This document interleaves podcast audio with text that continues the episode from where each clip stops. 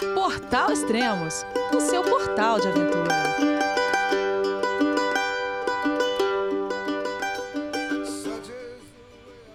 Bom dia, boa tarde, boa noite, bem-vindo a Extremos, o seu podcast de aventura. Hoje vamos falar com a Rosângela Ludwig, que está fazendo uma cicloviagem pelo Chile e Argentina. Olá, Rosângela, tudo bem? João, é você, meu filho? Alô, pai. Eu consegui. Eu tô no cume do Everest. Eu vi, meu filho. Te acompanhei o tempo todo pela sua página Spot. A família de produtos Spot utiliza tecnologia 100% via satélite para manter você sempre conectado em suas aventuras. Fale de qualquer lugar do mundo através do Spot Global Fone e utilize o Spot Gen 3 para estar sempre rastreado e conectado aos serviços de emergência. Desapareça quando quiser, seja encontrado quando precisar. Saiba mais em findmespot.com.br.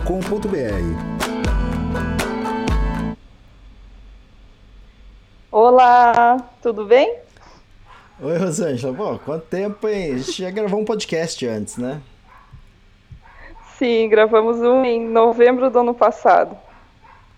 Ah, tá. E aquele podcast foi sobre Patagônia. Sim, foi sobre os trekkings em Torres del Paine e, e Chaltén. E aí eu já falei Ah, um pouquinho da viagem, mas mudou tudo. Ah, tá. É, o, pra quem tiver curiosidade, quiser escutar o esse podcast, é o 253. É, o podcast que a gente está Isso, gravando agora é o 301. E. Bom, e daí? Essa vez, qual, qual que é o objetivo da, da viagem? É, é trekking de novo? Não, essa é uma, é uma cicloviagem com trekking. É, A ideia é passar pelos parques nacionais. Existem 17 parques nacionais no Chile, de Puerto Montt até, até Punta Arenas. E a ideia é passar por esses parques nacionais, então conhecendo os parques e fazendo alguns dos trekkings que tem nesses parques nacionais. Ah, mas a, a viagem ela mudou muito, né? Ela, a ideia da viagem mudou muito. Os meus planos iniciais eram é, ir para a Noruega, não fazer Nossa. O Chile a Argentina, é, até porque eu já, já conheci, já fiz em mochilando Chile Argentina, Patagônia, em 2016, mas ocorreram uns, uns percalços. É, eu vivi durante um ano e meio no Chile e nesse tempo eu fiz a documentação então para ter nacionalidade, então para para poder trabalhar no Chile, porque aqui no Chile é muito bom trabalhar. Lá no Chile, agora eu já estou em Bariloche. Mas lá no Chile é muito bom trabalhar para juntar grana para viajar mesmo na, na temporada de inverno. Então a minha ideia é sempre trabalhar os três meses de inverno lá e depois é, viajar os outros meses do ano. E a minha ideia esse ano era ir para a Noruega, só que é, eu tinha feito um documento temporário do Chile, uma identidade temporária, que durou um ano e após esse, eh, terminar esse um ano, que seria em maio desse ano, eu poderia fazer o definitivo. E as leis mudaram um pouquinho e é, estavam pedindo para brasileiros dois anos de temporária para depois fazer a definitiva. Ou seja, eu teria que estar no Chile pelo menos por seis meses desse ano, então, depois que eu fiz de maio desse ano até maio do ano que vem, eu não poderia estar mais de seis meses fora do Chile. E aí eu pensei, poxa, eu quero muito fazer a viagem de bicicleta, é, não quero esperar mais um ano, porque é algo que, que eu já estou esperando há muito tempo que, que aconteça. E tem muitos lugares, então, da, dessa ruta dos parques nacionais que eu não conheci no mochilão. E eu pensei, por que não, né? Por que não, não começar por aqui? Então, acabei vindo parar na Patagônia de novo. Legal. E, bom, é, algumas pessoas, às vezes, é, que a gente vai gravar alguma cicloviagem ou uma travessia de, de trek, né? Uma caminhada longa, as pessoas às vezes querem... Elias, vamos gravar um de apresentação pra gente falar o que, que vai ser a viagem, né? E dificilmente eu, eu faço isso, né? Normalmente o que eu combino com as pessoas é vai fazer a viagem, começa a viagem, pelo menos uma semana de viagem, aí a gente grava, né? Que normalmente, eu, quando é uma viagem longa, eu gravo uma vez por mês. Mas o primeiro, o ideal seria você estar pelo menos uma semana, dez dias já na trilha. Porque é que negócio, né, que aconteceu com você. Tudo que você planeja antes é só uma ideia do que vai ser a viagem. Na hora que começa a viagem, É, muda tudo, exato. entende? Então, o que pode acontecer? De repente você grava, um, você grava um podcast que a pessoa falando que vai fazer, quando, quando começa a viagem mesmo, é totalmente diferente, entende? Então, é, foi mais ou menos Sim, na verdade. Sim, foi mais ou menos isso que ocorreu. Mas na verdade é, a Noruega ficou para o ano que vem, porque em maio de- do próximo ano eu vou conseguir então fazer o documento definitivo do Chile. Isso se as leis não mudarem de novo. E aí sim eu posso sair e ficar quanto tempo eu quiser fora do país e depois retornar e trabalhar. É, então, Noruega vai sair, mas vai demorar um pouquinho mais, vai ser ano que vem. Então vamos lá, já, já mudou uma coisa, algo que seria Noruega já não é mais esse ano, tá fazendo Patagônia. E outra coisa Sim. que você que começou, que foi desde o início que você ia fazer uma, a viagem acompanhada, é, já no meio da viagem, nem no meio da viagem já não tá mais acompanhada. Bom, isso depois você vai explicar mais pra frente. então é aquele negócio, as viagens mudam Também. muito, né? Sim.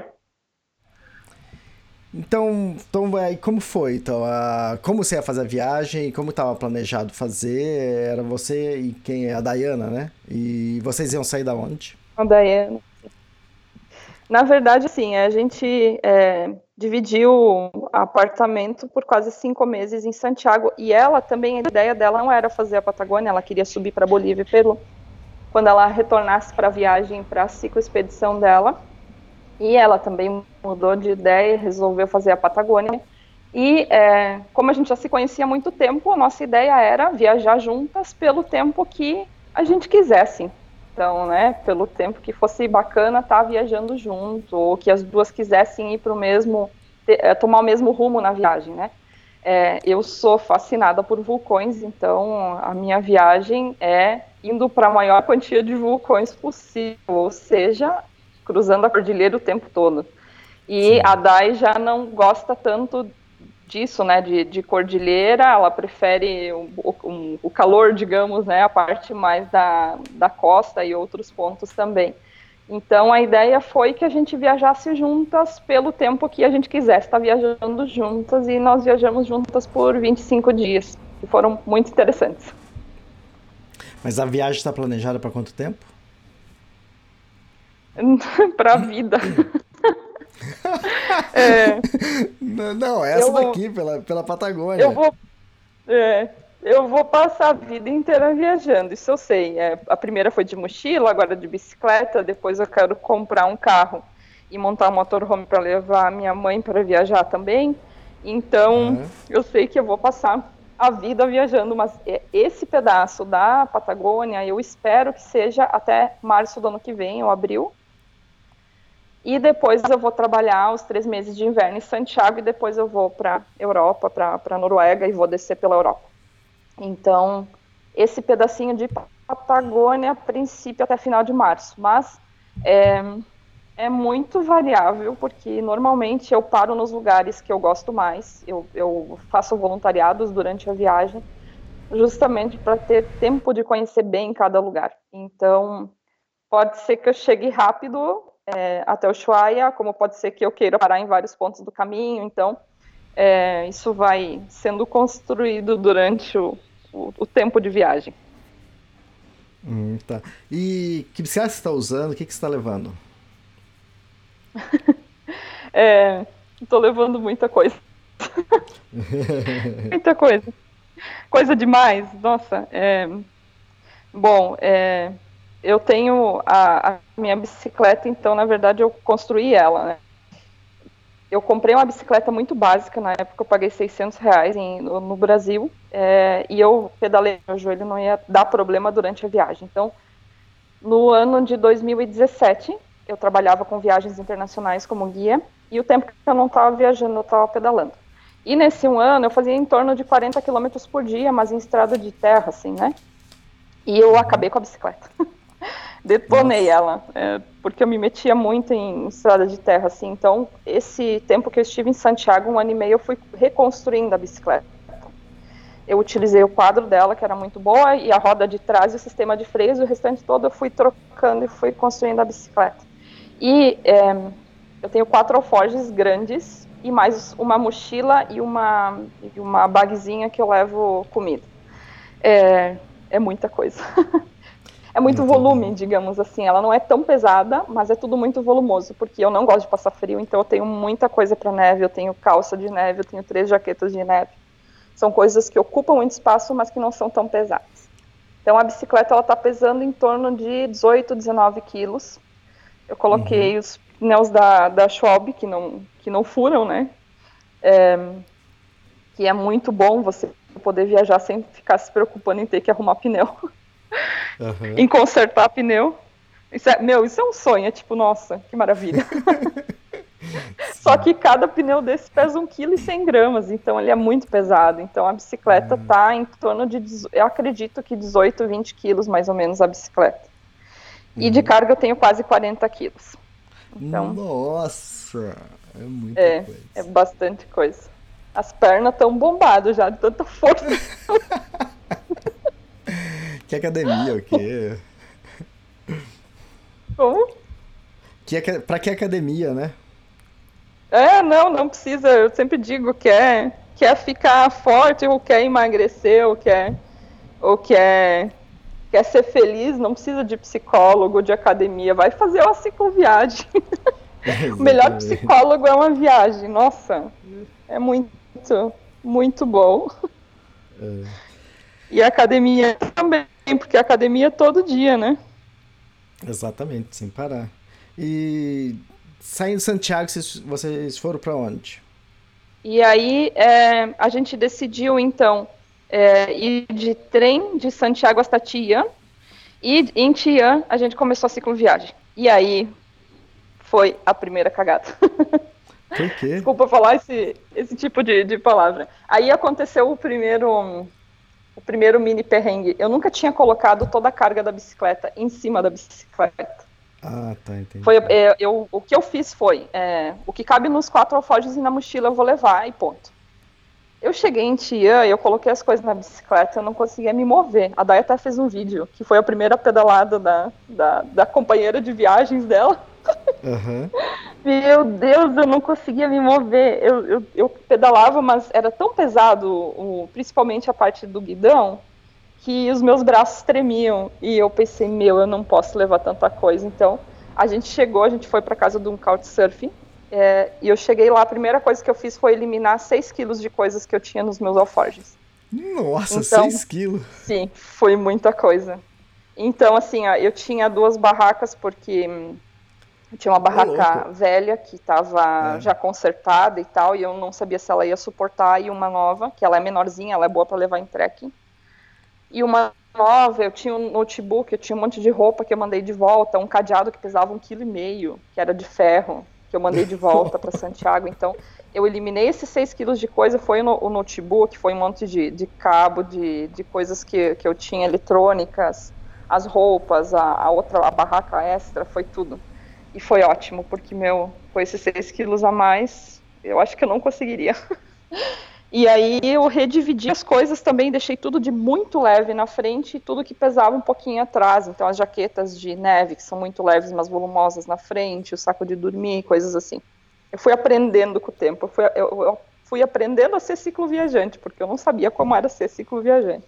E aí a gente foi para Tia, a gente, a gente para Nevados de Tia, que é onde tem o vulcão. É, essa foi a nossa primeira viagem, então que foram três dias para chegar no lugar, eram só 80 quilômetros, mas a gente foi devagar porque é, praticamente o primeiro dia é mais plano e depois é dois dias de subida muito pesada. E era o começo, né? A gente queria ver como que como que ia funcionar. E foi bem interessante porque, como eu falei, eu sou fascinada por vulcões. E a gente chegou, então, a gente dormiu a primeira noite a gente acampou no quintal de uma senhora que nos recebeu, que a gente passou pela rua e perguntou: ah, a gente pode acampar no fundo da sua casa? E ela deixou acampar. E os outros dois dias a gente dormiu na, nas polícias que, que tinha pelo caminho, que também foi bem interessante. E quando a gente chegou, então, no vulcão, é, eu fiquei filmando por um tempo porque eu queria muito pegar uma imagem legal do, do vulcão. Eu sou fotógrafa também, então é, uhum. E como eu sou muito fascinada por vulcão, e esse é um dos vulcões que mais solta fumaça, digamos assim, né, nesse momento, né? Eu queria muito ter uma boa imagem disso. E aconteceu. Quem quiser ver, o vídeo está no meu Instagram. o meu Instagram é ro underline Ludwig. Depois eu coloco nos comentários aqui embaixo. E quando a gente estava lá, ele deu, ele, ele soltava pequenos, é, é, pequenos, é, e fugiu a palavra agora. Soltava fumaça, mas era em pequena quantidade. De, de repente, uhum. ele soltou uma assim muito forte, uma, uma, uma micro é, explosão, mas só de, de fumaça mesmo, né? Não de, de lava nada. E o pessoal da UNEM, que é quem controla a atividade vulcânica aqui em Santiago, eles estavam pelo local. E eles falaram que o vulcão estava com uma atividade fora do normal. e eu, meu, que incrível que eu tô aqui nesse momento. Queria muito uhum. ver ele em atividade real, né? De longe, é claro, né? Não, não colada com o vulcão, mas eu queria ver ele, ele em atividade mais intensa. Mas é, a gente foi até esse mirador, então nesse terceiro dia e voltamos para o lugar que a gente estava acampando, que era perto da polícia de Las Trancas. E a gente passou a noite com todos os alforjes prontos, porque se o vulcão entrasse em atividade, a gente teria como sair rápido. então foi assim, é, foi a, a primeira a primeira experiência incrível da viagem poder ver esse vulcão, então, com essa atividade um pouquinho mais intensa. Quem quiser ver o vídeo, então, tá no meu, no meu Instagram. Você conseguiu fazer boas fotos? Foto não tanto, é, porque uhum. eu acabei não levando a minha câmera. A gente chegou na, na polícia de Las Trancas, já era é, pela tarde, assim, já estava um pouquinho tarde, a gente ainda tinha que pedalar uma, um bom pedaço para chegar no mirador do vulcão. E eu acabei levando só meu celular, eu acabei não levando a câmera. A gente ah. deixou os alforjes lá na, na polícia e foi então pro, pro ponto e eu acabei, como a gente foi rápido, esquecendo de levar a câmera. Olha que boa fotógrafa que eu sou. Esqueci a câmera. É, é, é, uma ótima fotógrafa, uma ótima. Aconteceu comigo lá. E esse vídeo foi com celular. Então se vê que a qualidade não tá tão boa como se fosse com a câmera, mas com o celular eu consegui fazer o vídeo. Bati algumas fotos, mas é, o vídeo foi assim, o que ficou marcado, porque o vídeo até que eu publiquei, ele tá em tempo real e, e se vê que, que foi muito rápido essa, essa saída, então, desse, desse material vulcânico, assim, foi incrível estar ali naquele momento. Fiquei muito feliz. é, aconteceu algo parecido comigo lá no Canadá. É, a gente tinha acabado de montar barraca na, na beira de uma, de uma estradinha de quadriciclo e... E aí eu falei assim, ah, vou pendurar o saco de, de comida, né? Porque a gente tinha que jogar uma corda numa, num galho de uma árvore, suspender esse saco de comida pra, pra não ter perigo de urso pegar, né? Aí a barraca tava montada ali, minha mochila lá, eu peguei só meu saco de, de comida e fui lá levar pra, pra te pendurar. E na hora que eu tô indo, e normalmente a gente é, coloca é, de pendura na árvore uns 100 metros de distância da nossa barraca, né? Pra caso atrair o urso, vai atrair o urso lá pra árvore, não pra, não pra barraca. Eu tava indo, quando eu tava chegando, quase encontrando uma árvore legal, eu olho pra frente assim, eu vejo dois alces, né? Dois filhotes de alce, oh. assim, meio grandão mas no meio da trilha. Eu olho para eles, eles olham para mim e falei, e agora, cara? Cadê a máquina? Aí, Ai. mas assim que eles me viram, já saíram correndo, né? Nem, se eu, nem que se eu tivesse com a máquina, acho que daria tempo, né? Não, daria mas depois. Tempo. Mas depois desse dia, todo dia que eu ia de pendurar é, saco de comida, eu levava a máquina junto. Falei, agora nem se for pra ir no banheiro, eu vou levar a máquina. é o ideal, né? Ter ela sempre junto, mas é, como na bicicleta, por exemplo, nos primeiros dias eu tinha ela dentro do alforge, então eu acabei nem usando muito. Agora eu levo ela junto com a bolsinha de comida, eu tenho uma bolsinha isolante, então para não para não molhar a máquina e não não ir comida na máquina. Mas eu deixo ela nessa mesma nesse mesmo compartimento que está de fácil acesso assim. Então, agora sim, podem sair fotos mais bacanas sim. que não sejam só com celular. Verdade. De lá, você foi para Saltos de Laja? É isso? Assim que fala? Larra? Isso, sim. É, na verdade, é, a gente então foi para os nevados de Tian, depois voltou para Tian e começamos a descer em direção ao sul. E é, a gente estava descendo pela 5, que é a, a ruta, se eu não me engano, pan-americana. que é a 5, que é a principal aqui corta o Chile. E a, a Dai, em algum momento, ela falou: ah, olha, aqui tem uma, um pedacinho que sai da, da 5 e que passa por um setor que parece que tem mais bosque e tal. Vamos, vamos fazer esse desvio, porque eu, na verdade, é, não curtia muito estar pedalando na 5, é muito boa para pedalar, porque tem um acostamento grande, só que é, nesse setor passa muito caminhão de madeira. E os caminhões de madeira, às vezes, são duplos, que é os que, que levam os troncos mesmo, né? Eles são muito pesados e são duplos. Alguns são tipo dois carros, né? Eu não lembro como é que se chama em português. E esse tipo de, de caminhão, ele na verdade, quando, gente, quando, ele passava pela gente, ele primeiro puxava contra o caminhão, a, a, pressão do ar, né? Ela puxava contra o caminhão e depois ela jogava de volta. Então, eu, quando ela falou isso, eu disse, ai meu, vamos, vamos, porque eu não quero, se eu puder, estar tá num lugar mais verde, mais tranquilo e não estar tá na 5, vai ser interessante. E foi muito bom que ela viu que no mapa dava para fazer esse desvio e depois voltar para 5, porque a gente acabou passando por Saltos de Laja, que é uma, uma cascata gigantesca, linda, maravilhosa, que está pelo caminho. E foi uma surpresa que a gente não esperava, a gente não sabia que ia passar por esse lugar. A gente estava pedalando, chegamos num lugar que tinha vários restaurantes e tal, e eu ainda comentei com ela, tem que ter alguma coisa aqui para ser tão turístico no meio do nada.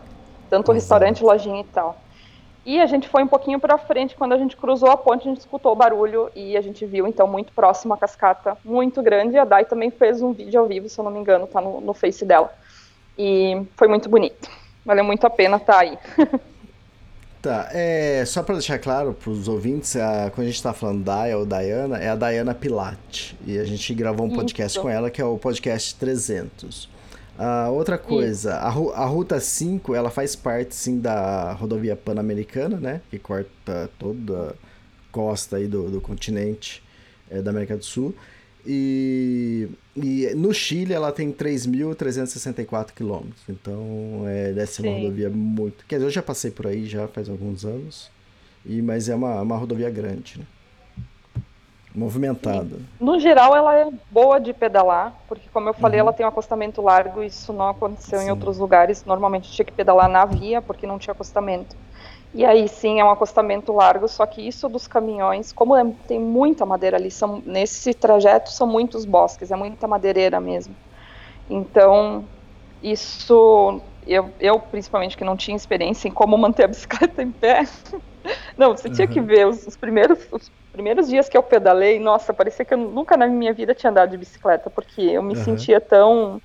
É, sentia a bicicleta tão instável é, que normalmente, por exemplo, um dos dias quando eu, a gente estava descendo de, de Tian, uma das descidas é, mais fortes que estava chovendo, eu quase caí porque eu não conseguia controlar o guidão de tanto peso Caramba. que tinha. Depois eu fui aprendendo a redistribuir na verdade, eu tive que reaprender a andar de bicicleta praticamente, porque o, o centro de equilíbrio da bicicleta muda muito com os alforges, né? Então, isso dos caminhões também foi algo que eu tive que aprender com o tempo como, é, como reagir com o meu corpo quando passava um caminhão. Então, para que eu não, não fosse puxada então para o caminhão ou jogada para o outro lado da, da pista. Então, é um eterno aprendizado. Fazer uma cicloviagem é um eterno aprendizado. E dali vocês foram para onde? Aí a gente seguiu para Los Angeles, que é uma cidade um pouquinho maior, e a gente ficou na casa de um couchsurfing. E aí ocorreu o primeiro acidente da viagem. Incidente. Uhum. que eu bati na bicicleta da Dai. Como assim? Como eu falei, eu bati na, na bicicleta dela, mas é, a gente pedalava pertinho uma da outra e ela normalmente pedala um pouco mais devagar que eu. Então, eu tava, tipo, a uns dois metros dela. E ela tinha a jaqueta dela na frente da bicicleta dela e a jaqueta dela caiu pra frente da roda e ela parou de soco pra juntar a jaqueta. Ah, tá. Só que era um acostamento muito pequenininho. De um lado tinha uma ribanceira que descia, do outro lado era a via que tava passando muito carro e eu tava tipo uns dois metros dela. Então eu não tive tempo de frear o suficiente e acabei dando uma, uma bicada na parte de trás da bicicleta dela. e é, ela ficou irritada na hora, claro. Ficou com um roxo marcado depois. é, porque ela tinha parado e acabou pegando o, o, o selim da, da, da bicicleta pegou nas costas dela, porque ela estava parada e ficou com um roxo marcado. E é, saindo daí, então, depois, alguns quilômetros depois, porque na hora eu olhei as bicicletas, estavam bem, tudo bem. Só a Dai que não. Desculpa, Dai, de novo. Mas eu não tive como frear porque eu estava muito perto. Tipo, ou eu desci o barranco, ou eu ia para a pista e o freio não, não foi suficiente pelo peso que estava a bicicleta, que estava numa reta, estava devagar igual, e eu acabei dando essa, essa batidinha de leve. Mas o que aconteceu depois disso foi que um pouquinho mais para frente eu senti que eu não estava conseguindo frear a bicicleta. Eu tinha dado uma olhadinha geral, mas eu não tinha retirado os alforjes para ver se estava tudo bem, até porque não foi muito forte. E um pouco mais para frente eu vi que o meu suporte de alforje dianteiro é, ele tem tipo um L metálico para manter o alforge, o suporte de alforge onde ele está preso no é, amortecedor da bicicleta. Uhum. E eu vi um pouquinho para frente que esse suporte, então, que, que junta as duas partes, ele formou um U por cima do freio. Ele se. Eu, eu, eu não sei como explicar, ele se desmoldou, ele saiu do formato é. de L e estava formando um U, pressionando uhum. o freio da, da bicicleta, porque era um material muito ruim e estava com peso, então acabou é, se torcendo todo. E aí eu não conseguia pedalar porque eu não tinha freio na frente, né? Só tinha o freio de trás. Caramba. E eu sou muito precavida com material, com, coisas para consertar a bicicleta e tal. E aí eu tinha umas é, essas cintas plásticas que, que se pode usar para várias coisas.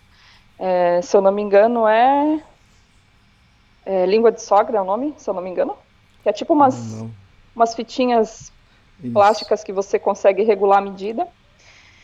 E, e é, eu acabei utilizando essas cintas então para puxar o suporte de alforge para cima para que eu pudesse usar meu freio até a gente chegar em algum lugar que pudesse consertar então esse, essa peça. E demorou muito para chegar em algum povoado, muito. Foram tipo mais umas três horas pedalando, parando a cada dez minutos para puxar, para apertar mais esse, essa cinta que eu tinha que eu tinha posto, né? Essa peça plástica. É, e nós é chegamos na né? cidade. Né? É, eu, eu não conhecia como língua de sogra, né? Eu conheço como fita Hellerman. E daí o que aconteceu? Isso, é. é. E aí a gente chegou no povoadinho de La Esperança, que é um povoado muito pequenininho, tem talvez três ruas na, na cidade. A gente foi até a polícia, os carabineiros, é, perguntamos se, se, a gente podia acampar é, na parte de trás, então, da, da polícia. No Chile, normalmente a gente procurava a polícia ou os bombeiros para nos receber. E se eles não podiam nos receber, eles nos levavam em algum lugar seguro, então, ou para acampar, ou na casa de alguém que pudesse nos receber, ou que a gente pudesse acampar. E eles nos levaram na casa da dona Ana, que é uma senhora muito gente boa, foi muito bom estar tá ali. E daí eu saí então para procurar alguém que pudesse é, consertar essa peça então da, da bicicleta, porque o suporte de alforge, ok, muito bom, mas essa pecinha que liga o suporte de alforge ao amortecedor da bicicleta era muito ruim. Tanto que ela se dobrou em forma de U, imagine com o peso que que que estava a parte da frente da bicicleta, é, essa peça ela se dobrou tanto que o freio acabou sendo o suporte da peça. Ela ficou no formato hum. então do, do freio, que é o meu é um freio não é um freio a disco, né, é um V-brake. Então, é, a gente conseguiu encontrar uma vulcanização, que é um local que conserta carros aqui no, no, no Chile. E o senhor que conserta, ele não estava lá, ele estava construindo uma casa porque são pessoas que fazem de, de tudo um pouco. Vivem num povoado muito pequenininho, então é, é se vira nos 30 mesmo. Uhum. E esse senhor, ele não estava lá, mas ele acabou é, saindo do local que ele estava e foi fabricar uma peça para mim. Ele fez uma peça de ferro muito forte, assim, dá para ver que ela não vai entortar nunca.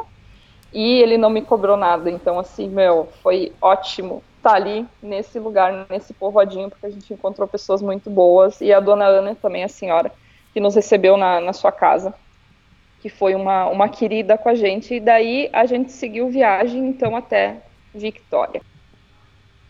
É, e em Victória a gente foi então recebida nos bombeiros. Aqui é muito interessante que os bombeiros no Chile, eles são bombeiros voluntários. Normalmente a única pessoa que é paga para estar no corpo de bombeiros é a pessoa que, que cuida do edifício, então, digamos assim. E o que aconteceu aí é, foi que nos receberam, eles tinham um, um, quarto que eles recebiam, então, os cicloviajantes, e é, foi o primeiro ponto que a gente acabou ficando, então, nos bombeiros. E normalmente eles recebem cicloviajantes, só que eles pedem se você é bombeiro no seu país. Então, quem estiver fazendo cicloviagem, que for bombeiro no seu país, vai ter muita chance de ter hospedagem em todas as cidades que passar. É, desde que seja cicloviajeiro ou que, que, esteja viajando de alguma maneira mais é, é, independente, né? E só que alguns bombeiros não nos receberam porque nós não somos bombeiras. A, a Dai sim, ela já tinha feito é, um curso de bombeira voluntária no, no Brasil de combate a incêndio, mas eu não. E então, em alguns lugares não nos receberam porque a gente não tinha a carteira de bombeiro, né? Ela não, não, não tinha a identificação como bombeiro. Mas quem for bombeiro no Brasil e quiser fazer uma cicloviagem, provavelmente vai ter lugar para ficar em todas as cidades, porque pode ser um povoadinho muito pequeno, mas tem bombeiro. Aqui tem bombeiro em todo lugar. Uhum. Aí vocês foram para onde? Bom, seguindo daí a gente foi para Curacautim, é, aí também a gente foi pedir abrigo nos bombeiros, mas acabou não, acabaram não recebendo a gente porque a gente não era bombeira, mas um dos bombeiros, é, a esposa dele é policial, e eles foram nos procurar na, na, cidade depois que viram que a gente não ia poder ficar nos bombeiros, então para que a gente acampasse no, no quintal da casa deles. Então a gente acampou, acabou acampando no, no jardim da casa deles. E você teve problema com a sua corrente? Sim, é, sim, saindo dessa cidade, saindo dessa cidade eu acabei tendo é, um pro, pequeno problema com a, com a corrente da bicicleta. Ela arrebentou.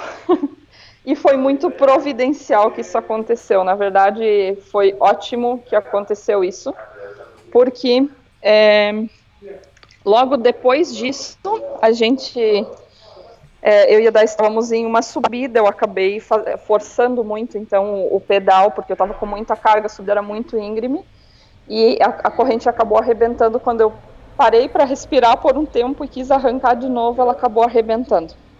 E foi muito providencial isso aconteceu, porque a gente acabou conseguindo pegar carona, então, até uma, uma cabana que estava um pouquinho mais no, no interior, né? Quase 20 quilômetros do ponto que a gente que a gente é, ficou parada, então. E o que aconteceu na sequência dos dias foi que começou a nevar muito. E, por sorte, a minha corrente quebrou no dia anterior, porque a gente tava, acabou indo para um, uma cabana dessas pessoas que viviam nesse local. E acabamos estando em um local seguro por quase uma semana, porque nevou praticamente dia sim, dia não, durante uma semana. Então, é, foi muito providencial essa quebra dessa corrente, porque justamente por isso a gente não chegou no lugar que a gente queria chegar, que era dentro de uma reserva ambiental. E se a gente tivesse seguido viagem nesse dia, se a corrente não tivesse quebrado, é, provavelmente a gente estaria no meio da nevasca dentro do parque sem apoio nenhum. Então, Sim. foi muito bom que isso aconteceu. É. E foi tranquilo Sempre digo, quando acontece alguma coisa alguma coisa ruim, normalmente é porque precisa passar isso para que venha algo bom. Uhum. E foi tranquilo consertar a corrente? Não. Eu tentei consertar a corrente por muito tempo, mas eu tinha uma, uma chave. É, não sei, o pessoal que já consertou a corrente, ela, ela é uma chavezinha especial. E eu tinha comprado um conjunto de chaves do, da China, do, do AliExpress, e eu já tinha usado ela antes, porque eu treinei antes de sair, então, como consertar a corrente, usei uma corrente velha para fazer. E quando chegou o momento que eu realmente precisava ir nesse local, a, a chave entortou. então, eu tentei consertar por muito tempo, não consegui, a Dai seguiu viagem, é, pedalou alguns quilômetros a mais, eu acabei pegando uma carona, encontrei ela no ponto que, que ela tinha parado, então, porque ela também chegou num ponto onde estavam construindo uma estrada e que estava com muita, muita pedra solta, não era possível pedalar. E daí a gente acabou conseguindo pegar carona, então, em uma caminhonete com essas três, com esses três homens, então, que viviam numa cabana é, no meio do, do nada, 20 quilômetros em direção à cordilheira. E aí foi também é, uma, uma situação um pouco complicada, acho que a Dai falou no podcast dela. É, a Dai estava com muito medo de é, ir com eles. Mas eu tenho um sexto sentido que é muito apurado. Uhum. então, normalmente eu consigo. É, só de estar perto da pessoa, eu sei se são pessoas boas ou ruins. Eu estava muito tranquila e a Dai estava de olho em cada curva que a gente sabia que, que a gente estava fazendo, é, para que ela soubesse como sair do lugar se ela quisesse sair. Eu dizia para ela, relaxa, tranquila. Mas aí a gente andou quase 20 quilômetros para dentro, saindo da ruta para dentro da cordilheira. E uhum. No final eram três pessoas incríveis, nos ajudaram muito. A gente acabou passando uma semana na, na cabana deles. Na verdade, assim, eles estavam construindo uma cabana nesse ponto que eles tinham comprado um terreno. E nesse ponto que eles estavam construindo a cabana, eles tinham um trailer e um pouquinho distante desse ponto eles tinham uma cabana que eles tinham alugado para construir a cabana deles, então para eles estarem num lugar seguro. No primeiro dia a gente foi para o trailer, a gente passou duas noites, então, uma noite no, no trailer e no outro dia já começou a nevar, mas nevou pouquinho, tava tudo bem, nevou um pouquinho, a gente pensou, ah não, vamos esperar dois dias mais, talvez pare de nevar, porque esse lugar que nós estávamos era muito mais baixo do que o lugar para onde a gente ia. Então, se ali nevou, provavelmente o lugar para onde a gente ia, que era dentro do Parque Nacional, teria muita neve. Então a gente pensou, não, vamos esperar, é, porque às vezes neva, dá dois dias de sol, um dia de sol, a neve já se vai, né? No outro dia, a gente dormiu mais uma noite nesse trailer. No outro dia, a gente acordou de manhã e estava nevando muito, muito. Esse vídeo também está no meu Face, se alguém quiser ver. Facebook é Rosângela Ludwig. É, eu filmei de dentro do, do trailer para fora e nevou tanto, tanto, tanto que o, o pai do, do, do Felipe foi buscar a gente no trailer e levou a gente para a cabana deles, porque se a gente ficasse muito tempo mais no trailer, depois depois a gente não ia conseguir passar pela estrada, que a gente tinha que passar por dentro de um rio, para sair desse local então onde estava a cabana.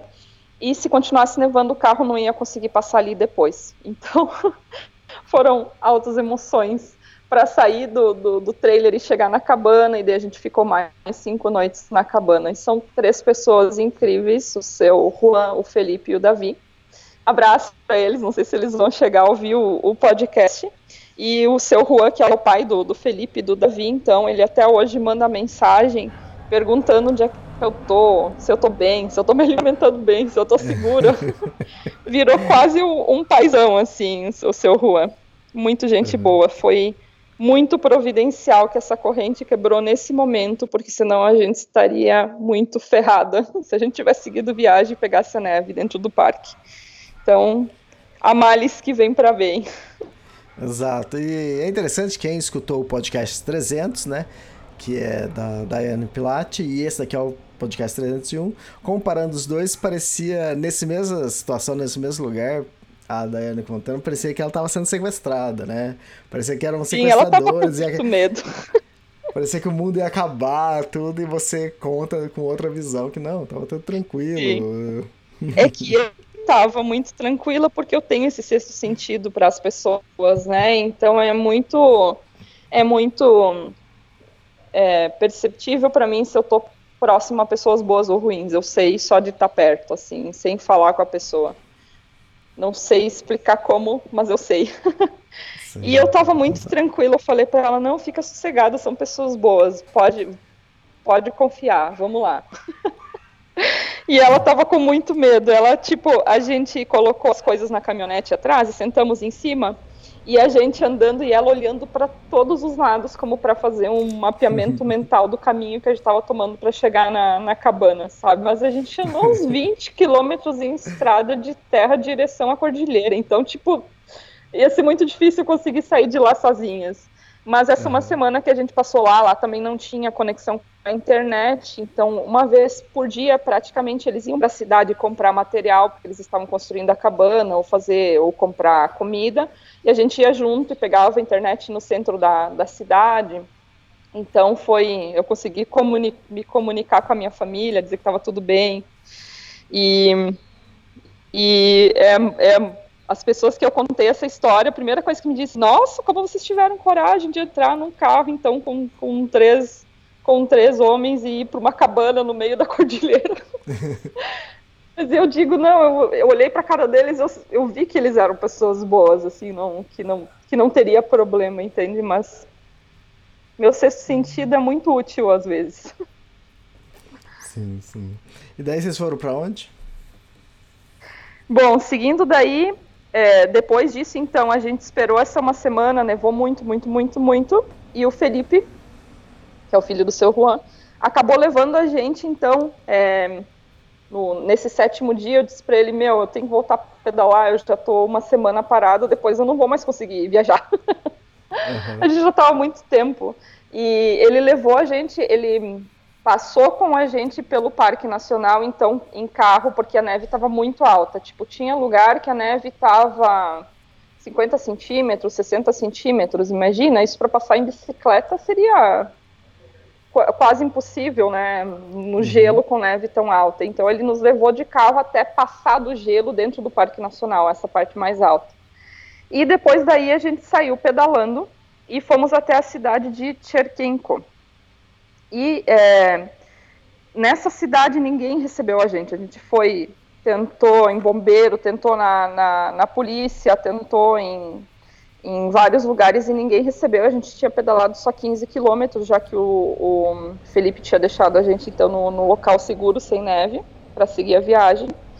E aí é, a gente pensou, não, vamos, vamos seguir então pedalando, já que a gente só fez 15 quilômetros, temos tempo, a gente se meteu então na, na estrada é, que dava então em direção à Vila Rica, mas é uma estrada de terra, de rípio, e é aí que começou a aventura de verdade. aí que começaram os perrengues, saímos do asfalto, né, chegamos na, uhum. nas estradas de rípio. E aí pedalamos alguns quilômetros, então, por essa, por essa ruta. A gente imaginou que levaria de dois a três dias para chegar em Vila Rica por esse caminho. E é, aí o que acontece é que são bosques, muitos bosques, então é um local de muitas madeireiras. E os bosques são todos com cerca, são propriedades privadas, tem placas enormes de não entrar. E é, nesse ponto, então, a gente, eu pelo menos, nunca tinha invadido uma propriedade de outra pessoa.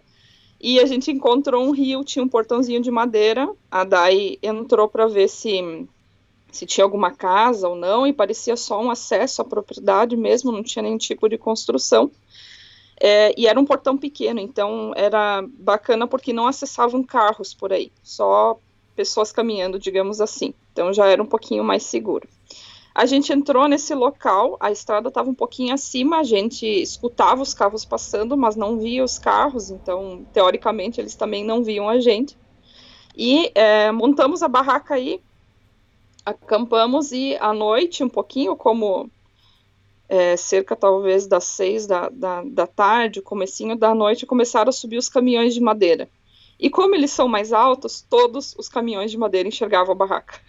Ah, tá. Aí Aí foi tipo, eu não acredito, meu, que, que eles conseguem ver. Mas a gente já tava aí, já tava tudo montado, trabalho que deu para armar acampamento, vamos ficar aí. E ficamos. Bom, a Dai, ela tem um sono mais leve, mas eu durmo muito pesado. É, eu, é muito difícil que eu me acorde durante a noite. Isso é perigoso para mim, porque às vezes estou acampando em algum lugar sozinha e pode cair um mundo na minha cabeça que eu não desperto. Uhum. E a Dai, no outro dia, ela falou que ela escutou vários ruídos de animais, porque realmente tinha bastante animais aí. No outro dia, a gente saiu pedalar e encontramos é, marcas de pegada de javali. E eu nunca vi um javali de perto, só é, as fotos né, e vídeos, mas as pessoas que já viram javali de perto têm mais medo de javali do que de puma, normalmente, o pessoal que vive nesse setor. Uhum. É, inclusive nessa cabana que a gente esteve, essa uma semana, quando a gente ficou presas pela neve, o, uma da, a senhora que era a, a, pessoa que cuidava do local, então que cuidava, ela tinha criação de ovelhas, cuidava das ovelhas. Ela comentou que é, ela já teve que expulsar da, da, da, propriedade pumas e javalis e que ela tinha muito mais medo de javali porque eles são muito instáveis, eles atacam por qualquer sem motivo, por qualquer uhum. coisa. Eles te veem, eles atacam. e o puma não, né? O puma já é mais é, ele não ele não vai se acercar ao humano se ele não precisar realmente de alimento ou se ele não se sentir ameaçado. E e eu não sei se a Dai chegou a comentar no podcast dela, mas ali a gente viu pegadas de, de javali e a pegada era gigantesca, era tipo o tamanho da, da ponta do meu pé, para ter uma ideia. E esse hum. tamanho de pegada é porque o bicho é muito grande, porque as pegadas deles não costumam ser tão grandes assim. Então, a gente saiu no outro dia de manhã pedalando e de repente tinha essas pegadas de um grupo de javalis, então, e eram como talvez uns quatro ou cinco animais. E a Dai estava muito preocupada. Ela dizia o tempo todo: você cuida da direita, cuida da esquerda, tipo, o tempo todo atenta, assim. Eu dizia: uhum. é, se eles chegarem, a única coisa que a gente pode fazer é tentar se proteger com as bicicletas, com os alforjes, né? A gente posiciona as duas bicicletas uma do lado da outra e fica pela parte de dentro da bicicleta, então, né? Uhum. Isso no caso de javali, não de puma, né?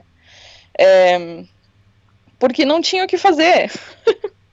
Realmente não, não tinha o que fazer e a gente viu essas pegadas por muito tempo. Eles estavam caminhando pela estrada. Isso que foi estranho porque é um setor de bosque, eles normalmente não ficam na estrada, né? Mas não chegamos a ver nenhum ao vivo, que foi bom. Ah. E, é... Mas dava pra perceber se era pegada recente ou não? Era muito recente, era muito, muito recente, porque como era estrada de rípio, é, ela, a, nesse ponto a estrada ela tinha como se fosse um meio que uma areia por cima da estrada, né, que era o, tipo de solo dessa região.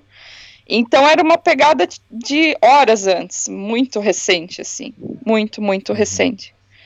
E o javali ele já faz mais barulho, né? Você, se você, se tem algum javali perto, você escuta o, o caminhar dele, né? Pelo menos alguma coisa assim. O Puma já não, o Puma é muito silencioso, normalmente ele não se deixa ver, então eu tava mais com receio de Puma e a Dai tava com mais com receio de Javali. É, e depois a gente seguiu pedalando, conseguimos, chegamos a um ponto onde tinha é, um rio para acampar, que era um rio lindo, incrível. Como a gente tinha acampado na noite anterior, a gente não tinha tomado banho, né? Banho de lencinho umedecido. Uhum. e é, a gente olhou para aquele rio e pensou: meu, é o lugar para acampar. A gente tinha pedalado pouco até nesse dia, nesse segundo dia. Mas aquele rio estava muito convidativo. E quando a gente chegou perto do rio, encontramos um lugar para acampar, a gente botou o pé na água, era um rio que saía de uma laguna e a, a laguna então era formada por degelo. Imagina a temperatura uhum. da água. foi, eu acho que o banho mais gelado da minha vida, mas foi ótimo.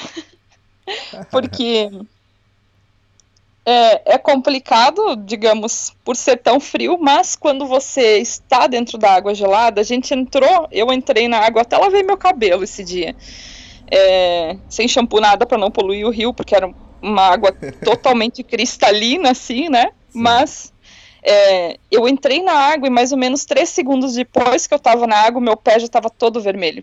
Que foi a parte que eu entrei primeiro. Eu pensei, ah, vai agora o corpo inteiro. Mergulhei. Molhei é. o corpo inteiro, saía um pouquinho da água para recuperar, que tinha sol fora, entrava de novo, então foi foi o primeiro banho em rio de, de gelo. É, Foi uma delícia. É, eu já fiz, eu tomei banho também uma vez. Tava um pouco de sol, mas tava que acho que uns 12 graus, coisa assim, o ambiente. E hum. eu dei um mergulho e aquele negócio trincando de gelado. Mas depois que eu saí para fora da água, eu achei que ficou tranquilo, sabe? Parece que o, o corpo deu uma acordada, deu uma aquecida. Eu não senti muito frio. É, é mais na hora do mergulho mesmo. É, o corpo ele reage depois de uns três minutos na água, o corpo Isso. começa a reagir e ele, ele esquenta sozinho, digamos assim, né? Uhum. É, mas é, sabe quando eu digo, a gente praticamente estava milanesa, sabe? quando você pedala e sua e pega toda aquela terra de rípio uhum. e você fica cheia de terra, meu, eu, eu tava louca por um banho, tava um dia sem tomar banho. Isso, isso é outra coisa, eu não consigo ficar muito tempo sem tomar banho. Caramba. E, inclusive, a gente comprou uma, uma ducha. Eu comprei uma Yadai também, que é uma bolsa plástica. É, é, e você, ela é preta, assim, né? Ela tem um chuveirinho na ponta, você coloca água dentro e sai para acampamento. E quando você tá, é, quando você tem mais tempo, você coloca ela no sol e ela esquenta. Então, Uhum. normalmente eu, eu coloco como 3 litros dentro dela, e mais ou menos duas horas ela, ela já tá água quentinha.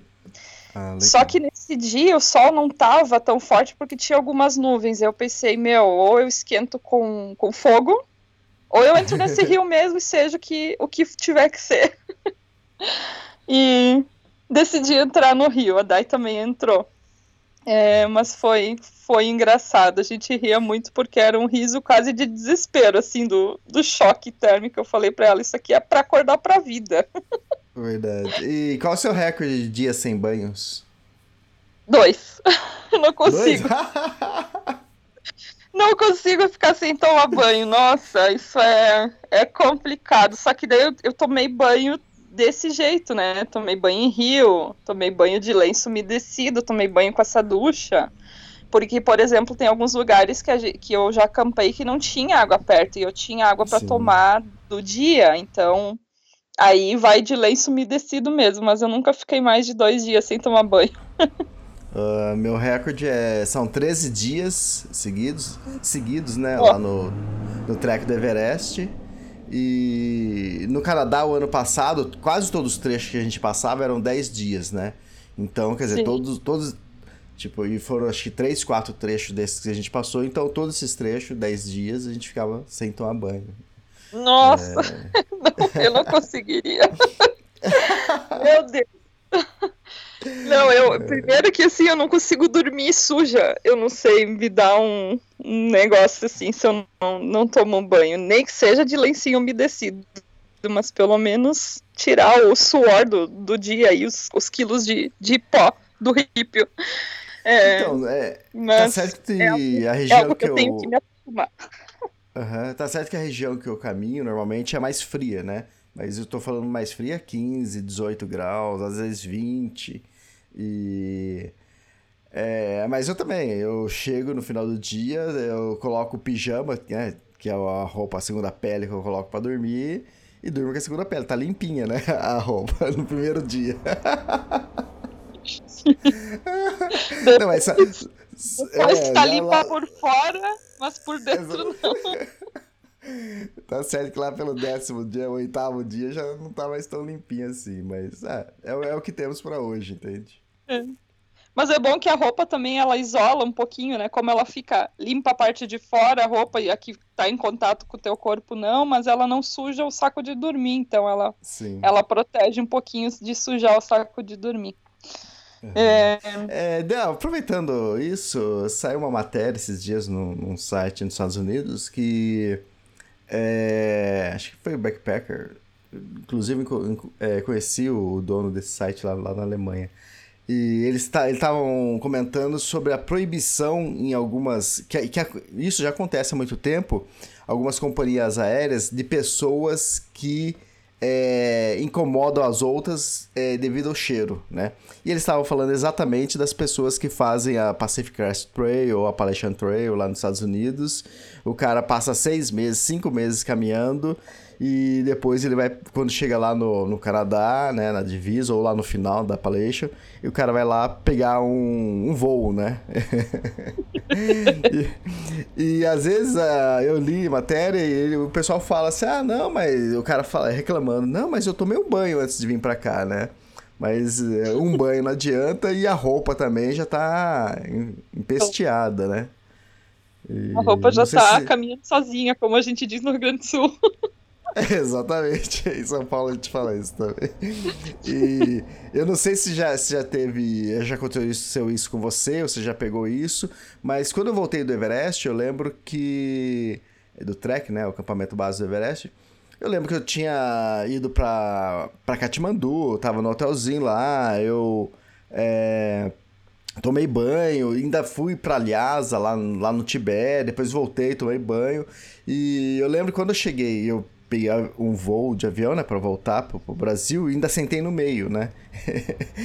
e eu conversei com as pessoas e com o cara que tava do meu lado, a gente conversando de viagem, legal, tudo, o cara não falou nada pra mim, né? É, hum. Quando eu cheguei, é, na época eu tava morando em Brasília, na época eu, eu tava ca casado, não tinha divorciado ainda.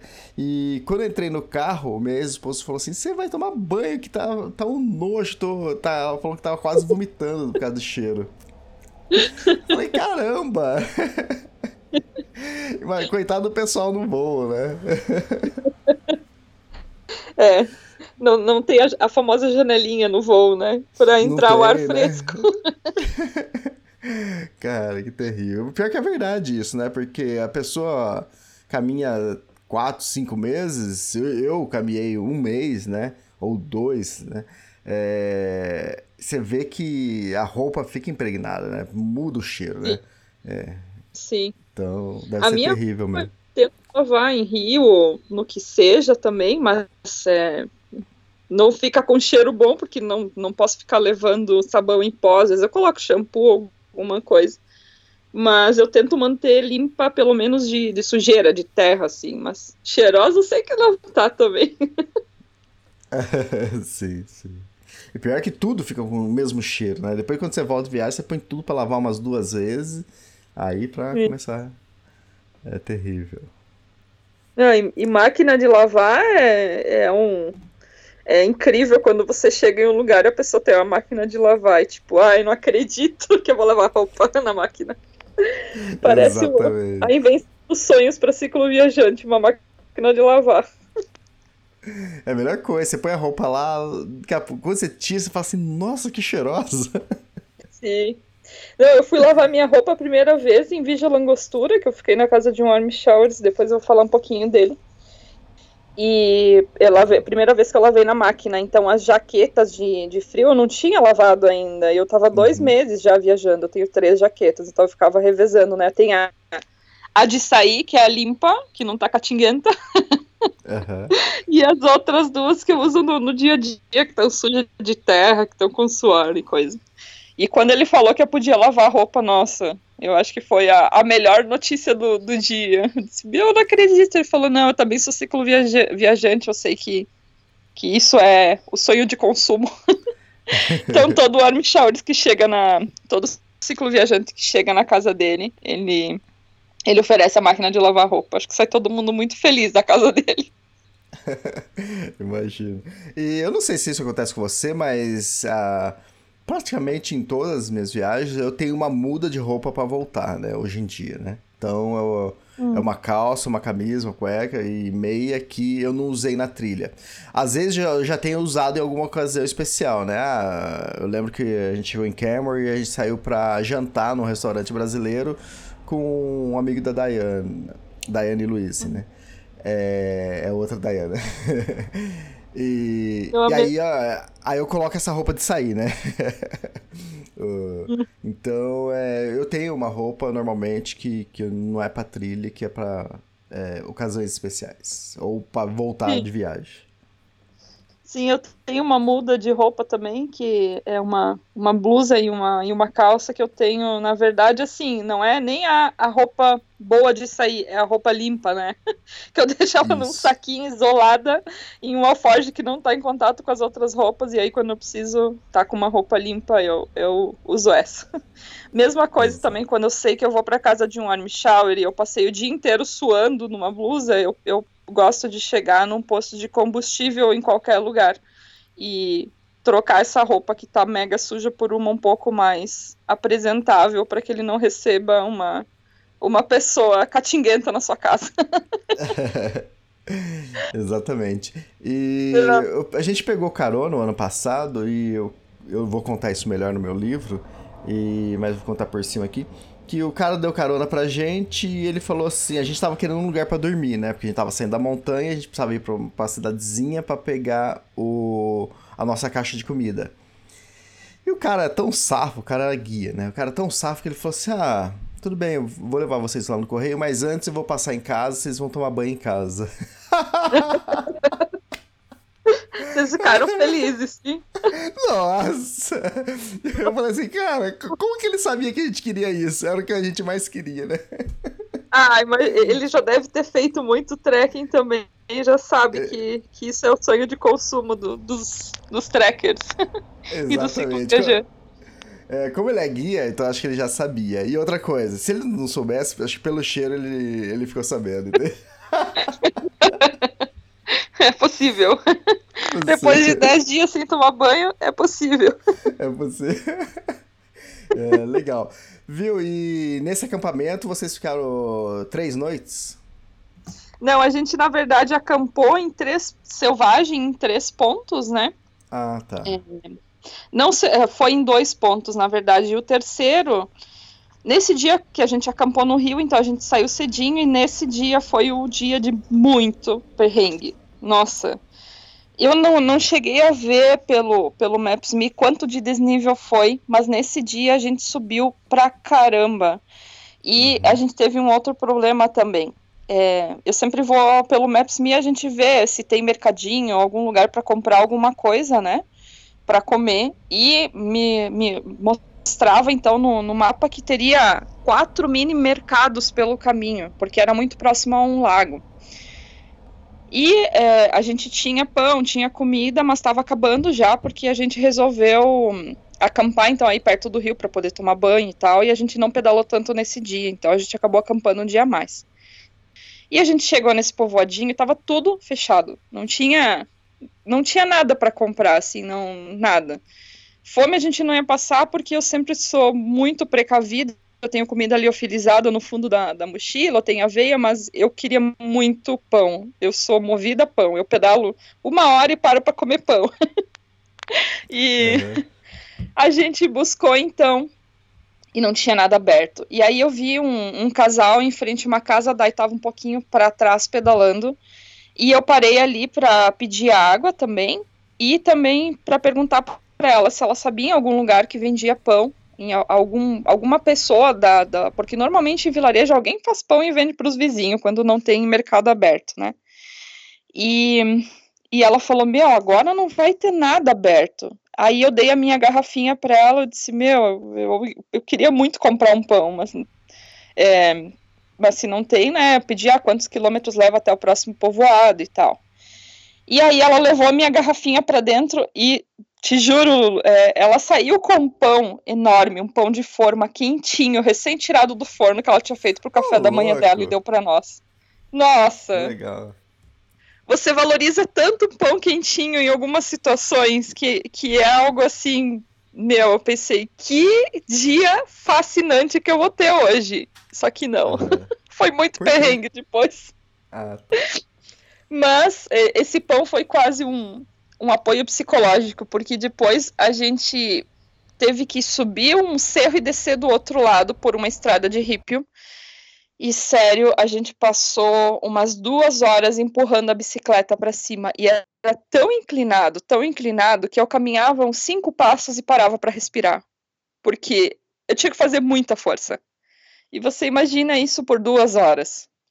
A Dai chegou a fazer um vídeo, ela publicou no, no Face dela também, só que no vídeo não parece que é tão inclinado, eu não, não consegui chegar a ver no mapa quanto que tinha de desnível nesses quilômetros.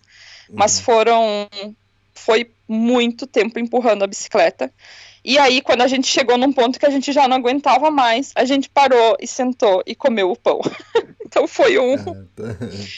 O, pão, o pão foi um apoio psicológico para as duas que estavam mortas, cansadas. Aí foi muito bom estar tá pedalando também com outra pessoa, tá? Junto com a Dai, porque a gente dá apoio moral uma para outra, tipo, vamos, vamos, né? Falta pouco, vamos lá.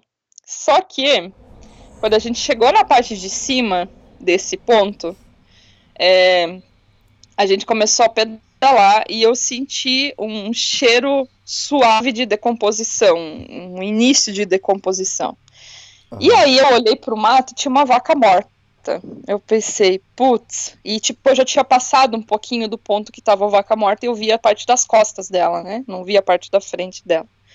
E a Dai estava um pouquinho atrás, aí eu, eu chamei a Dai e disse, meu, olha se essa vaca tá, tá mordida, né? Se ela tá com a, uhum. a carne rasgada, digamos assim, né? E a Dai falou que sim. E aí eu pedi para ela olhar se era de, de mordida, então, né? Porque poderia ser um local com pumas e era. Aí a gente já ficou mais esperta. E a gente andou uns 50 metros depois da vaca, a gente sentiu o cheiro de puma a primeira vez. Acho que ela chegou a comentar sobre isso também, né? Uhum. Sim. E aí foi muito forte o cheiro de. Da verdade, é um cheiro de. Parece um cheiro de urina forte, o, é o, o cheiro que o puma tem. E eu não tinha certeza que era esse cheiro mesmo, e a Dai falou, ela até comentou, ela disse, meu, quando eu era criança ia em circo e tinha, tinha felinos, né, era esse cheiro, era esse cheiro de, de urina muito forte, assim. E a gente tava acabada de empurrar a bicicleta por tanto tempo. Eu falei para ela: Meu, agora se ele quiser almoçar a gente, é só chegar porque a gente tá morta. Uhum. a gente não ia nem ter como reagir de tão cansada que estávamos. E aí também a gente ficou muito atenta, mas eu comentei com ela: disse, o puma ele não se deixa ver, então provavelmente a gente vai sentir o cheiro dele mas ela estava muito tentando encontrar o puma, procurando, né, onde ele estava, e eu, eu disse para ela, ele está dentro do bosque, ele não vai se, não vai aparecer, né, é, mas, mas eu estava mais tranquila porque a vaca estava aí, né, então o almoço ele tinha, por muito tempo, é, e a Dai estava muito preocupada, ela ficou muito nervosa, ela ficou com muito medo, eu, acredito que ela não curtiu esse é, é, esse pedaço que a gente passou, ela não aproveitou porque ela estava muito nervosa, assim, muito preocupada. E aí até eu comentei com ela, é, em caso de puma a gente não pode fugir porque se você se você sai em velocidade ele te vê como uma caça, né? É, um, é, tem que, na verdade, tem que andar devagar, tem que tem que tentar se fazer maior que o puma, né? É, todos os parques que eu passei depois tinha placa de indicação de como reagir se você visse um puma e era realmente isso. As pessoas falam que você tem que parecer maior que o puma, que você não pode dar as costas para ele, que se você vê ele, você tem que ficar de frente e manter contato visual e, e parecer maior que ele. Então, se está com uma mochila, levantar a mochila. É, se ele chega a avançar, fazer algum tipo de, de ruído que possa espantar e tal. Mas eu tava muito tranquila, na verdade, assim, eu falei pra ela, meu, é, primeiro que eu não fico nervosa por quase nada, né, tem que ser uma coisa muito extrema para me tirar do meu, do meu, do, do, da minha forma de, de calma, né, uhum. e, e ela tava bastante preocupada, então, assim, a gente sentiu o cheiro do puma em três pontos diferentes, andando nesse pedaço, e muito provável que esse puma tivesse seguindo a gente, então, por esse caminho, né? Que, que tivesse observando a gente. Mas não aconteceu nada. E depois disso, é, eu tive mais dois pontos, então, que eu senti cheiro muito forte de puma, daí quando eu já estava viajando sozinha. E o que a gente fez nesse momento foi é, ter o spray de pimenta. Eu tenho spray, ela também, então as duas tinham no, no bolso, né? E eu tenho uma, uma faca que todo as pessoas falam, ah, você não tem medo de viajar sozinha, não sei o que. Eu falo, não, eu tenho um anjo da guarda. o meu anjo da guarda é a minha faca, a minha faca se chama anjo da guarda.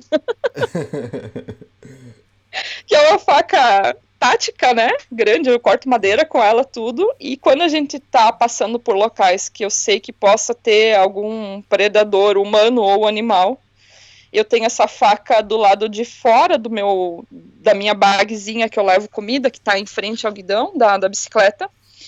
E eu tenho ela dentro de uma bainha, então ninguém enxerga ela, mas eu tenho ela ali à mão, assim. Se eu precisar puxar ela, tirar ela, ela tá à mão e eu tiro ela em dois segundos, assim. Então, Sim. A gente tava todo preparado. Daí tinha um negócio com fogo, que eu não me lembro o nome agora. Tipo um maçarico. É... Isso, isso. É tipo um botijãozinho de gás com uma ponta que você só gira essa ponta e sai o fogo. Então ele falou: se o bicho atacar a gente, eu taco fogo.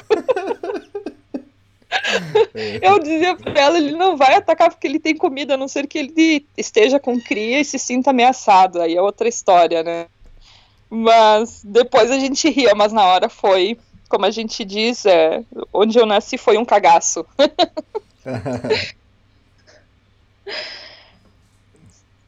E aí vocês foram para Vila Rica? Isso. É, antes de chegar em Vila Rica ainda, a gente acabou dormindo numa escolinha que estava pelo caminho. A gente chegou na cidade, não tinha bombeiro, não, não tinha polícia, nada, porque era um, um, uma, um vilarejo, né, um povoadinho pequeno. Foi a primeira vez, foi a única vez, na verdade, que eu acampei em escola, e logo depois disso a gente chegou, então, é, no outro dia fomos para Vila Rica. Então foram esses três dias acampando, mas aí na escola a gente conseguiu uma, um negócio elétrico para esquentar a água, e aí tomamos banho na, na, na, ducha, então, na nossa ducha de, de saquinho, de bolsa, mas com água quentinha. É, e aí fomos então para Vila Rica. Vila Rica é muito interessante porque lá tem uma praia de areia, de, de areia negra. É, esse setor tem muito, tem muitos vulcões, né? Como eu comentei no, no comecinho do, do podcast, é, a minha viagem, ela, a, o, caminho que eu tomo, ele está é, muito direcionado pelos vulcões, então, que existem, porque eu quero ver todos os vulcões possível. possível. E aí tem o vulcão Vila Rica, é, que ele é um vulcão que tem muita atividade, na verdade, é, se vê melhor o vulcão de Pucon, ele está mais próximo. Mas de Vila Rica, quando eu estava chegando na cidade, foi o primeiro momento que é, eu tive então a visão desse vulcão quando a gente estava tá, se aproximando da cidade. Na verdade, até agora eu estou viajando desde o dia 1 de setembro, então foi um pouquinho mais de dois meses, e eu já passei por três, quatro, cinco, seis, oito vulcões. Ah, que Sete legal. vulcões. Sete vulcões, é. Uhum. Tem muito vulcão no, no Chile, na Argentina não, mas no, no Chile sim. Então, foi bem interessante dois- e aí foi dois- essa primeira visão, então, Aham, do Vila são Rica. 2 mil vulcões, se eu não me engano. Tem dois, acho que em torno de 2 mil vulcões. Eu acho que tem 2 mil vulcões no Chile, se eu não me engano. Sim, sim, são 2 mil vulcões e ativos é, é, com algum tipo de atividade são cent- entre 180 e 200 vulcões. A, a maioria deles já está inativo, então, né? Mas o, o Jaima, que é o primeiro vulcão que a gente viu lá em, em cerca de Curacautim, pertinho de Curacautim, ele tem bastante atividade. É, o de Tian, então, que ele, ele expele o tempo todo fumaça, né? Ele está em atividade constante. Que o Jaima, a gente não vê a fumaça saindo, mas se sabe que ele está em atividade, né? E o de Tian, então, que ele está o tempo todo eh, expelindo fumaça, e também o, o Vila Rica é o mesmo. O Vila Rica você vê o tempo todo saindo um pouquinho de fumaça, mas não é tão emocionante quanto o de Tian, que é aquela nuvem negra gigante que eu filmei, que também está no meu Instagram o vídeo. É, Mas foi a primeira- Da, você comentou da praia de areia, né? São pedrinhas pretas. É, em. Pucón é, é- deve ser bem, bem igual a, ao Vila Rica, né? Que existe a cidade Vila Rica e existe o vulcão Vila Rica, né? E o Isso. Pucón, Pucón tá bem próximo uma, uma cidade da outra. Eu tive duas vezes lá e, e eu lembro a primeira vez eu olhei e falei, nossa, que cor de, de areia é essa, né? Mas são pedrinhas, tudo preta. Sim, é, é material vulcânico de milhares Isso. e milhares de anos que acaba se, se transformando em uma areia, acaba se quebrando com, os, com o passar dos anos, né, se transformando numa areia. Então é uma, é uma praia negra que a gente diz, né? O lugar é muito bonito, foi construído como se fosse um, um parque aí para as pessoas com várias é, bancos para as pessoas verem o pôr do sol e, e esse, esse pedacinho de areia. Tava muito frio nesse dia, é muito frio, eu digo, para entrar na água, né? Porque a água gelada dos lagos também é água de degelo. E tinha criança brincando na água. Eu olhava para aquilo e pensava, meu Sim. Deus, eles estão muito acostumados com o frio que a gente não tá, né? Porque você vê uma criança de dois aninhos dentro daquela água gelada, nossa. Mas para eles é normal, né? Sim. E quanto tá a temperatura mais ou menos hoje aí? Ah, hoje tá, eu acredito que em torno de uns 17, 18 graus. Já tá, já tá fazendo calor aqui em Bariloche. Ah. Já estou na Argentina, né? No Chile é um pouquinho mais frio, do lado de lá. E. Bom, é. É, até... Eu coloquei no aplicativo aqui, tá dando nesse momento 8 graus. A máxima hoje vai ser 19 e a mínima 4. É, é que a, a previsão do, do tempo de Bariloche, ela é geral, digamos, né? Isso, ela é exato. da cidade, só que a cidade tem pontos mais altos e mais baixos. Então acaba que varia um pouquinho, assim, né? Não, acaba não, não sendo um- uma, uma temperatura linear, digamos assim. Mas tá bem agradável, já dá para sair com só um casaco fininho, já não precisa usar jaquetas mais e, e tá, tá interessante. À noite sim, à noite fica bastante frio. À noite o ar é gelado. Imagino. E aí? Bom, depois disso, aí em Pucon, que a, a gente passou a noite na casa de uma senhora que nos recebeu, que eu conheci no, no lago, então pedi se, ela, se a gente poderia aca- acampar no, no quintal da, da casa dela, e ela nos recebeu. E no dia depois disso, é, caminha Pucon, aí, a, aí que eu e a Dai não viajamos mais juntas. Eu, na verdade, decidi ficar em Pucon para fazer um voluntariado, porque eu já estive em Pucon em 2016, e eu queria muito conhecer lugares que eu não, não conheci em 2016, porque eu não tinha bicicleta, eu não tinha muito dinheiro também, não podia ficar pagando tour. Dessa vez, como eu estava com a bicicleta, eu quis ficar no, no lugar para conhecer. Então, eu acabei fazendo um voluntariado num hostel, que foi bem bacana, foi um voluntariado de reforma de móveis, de pintura, de... Só não fiz a parte elétrica, mas eu construí móveis, que é algo que eu já... Eu trabalhei por oito anos no Brasil como designer de interiores, então eu, eu sabia toda a, a, a parte é, não prática, né, a parte teórica de como construir um móvel, e eu botei isso em prática lá, porque eu sempre fiz todas as medidas para enviar os pedidos para a fábrica. E foi muito interessante poder botar a mão na massa lá e construir mesmo. então, eu passei duas semanas em Pucon e a Dai seguiu viagem para a costa, né, para a parte da, da costa, se não me engano, ela já foi para Valdívia nesse momento. Ah, tá, Caminha a- ela não- Valdívia, no caso. Tá, e ela não quis ficar fazendo vol- voluntariado. Eu acho que ela se assustou um pouquinho com os pumas e quis ah, descer, não ficar tanto na, na cordilheira. Sei, sei. Ah, legal. Depois disso era também já para Argentina, né? É, chegando em Pucón, eu busquei um voluntariado, então, que foi nesse, nesse hostel. E em voluntariado, não sei se, se os pessoal, os ouvintes conhecem voluntariado, mas você trabalha em troca de comida e hospedagem. Então, normalmente se trabalha quatro dias e se tem três dias livre. E aí eu estava trabalhando em algo que eu gostava muito. Conheci um outro voluntário, muito gente boa, o Rodrigo, que é um argentino. A gente é, conviveu bastante nesses dias aí, passeamos um pouco também. E também um amigo de Santiago, um brasileiro, Stefano, foi até, até Pucón e a gente fez vários passeios de bicicleta, então.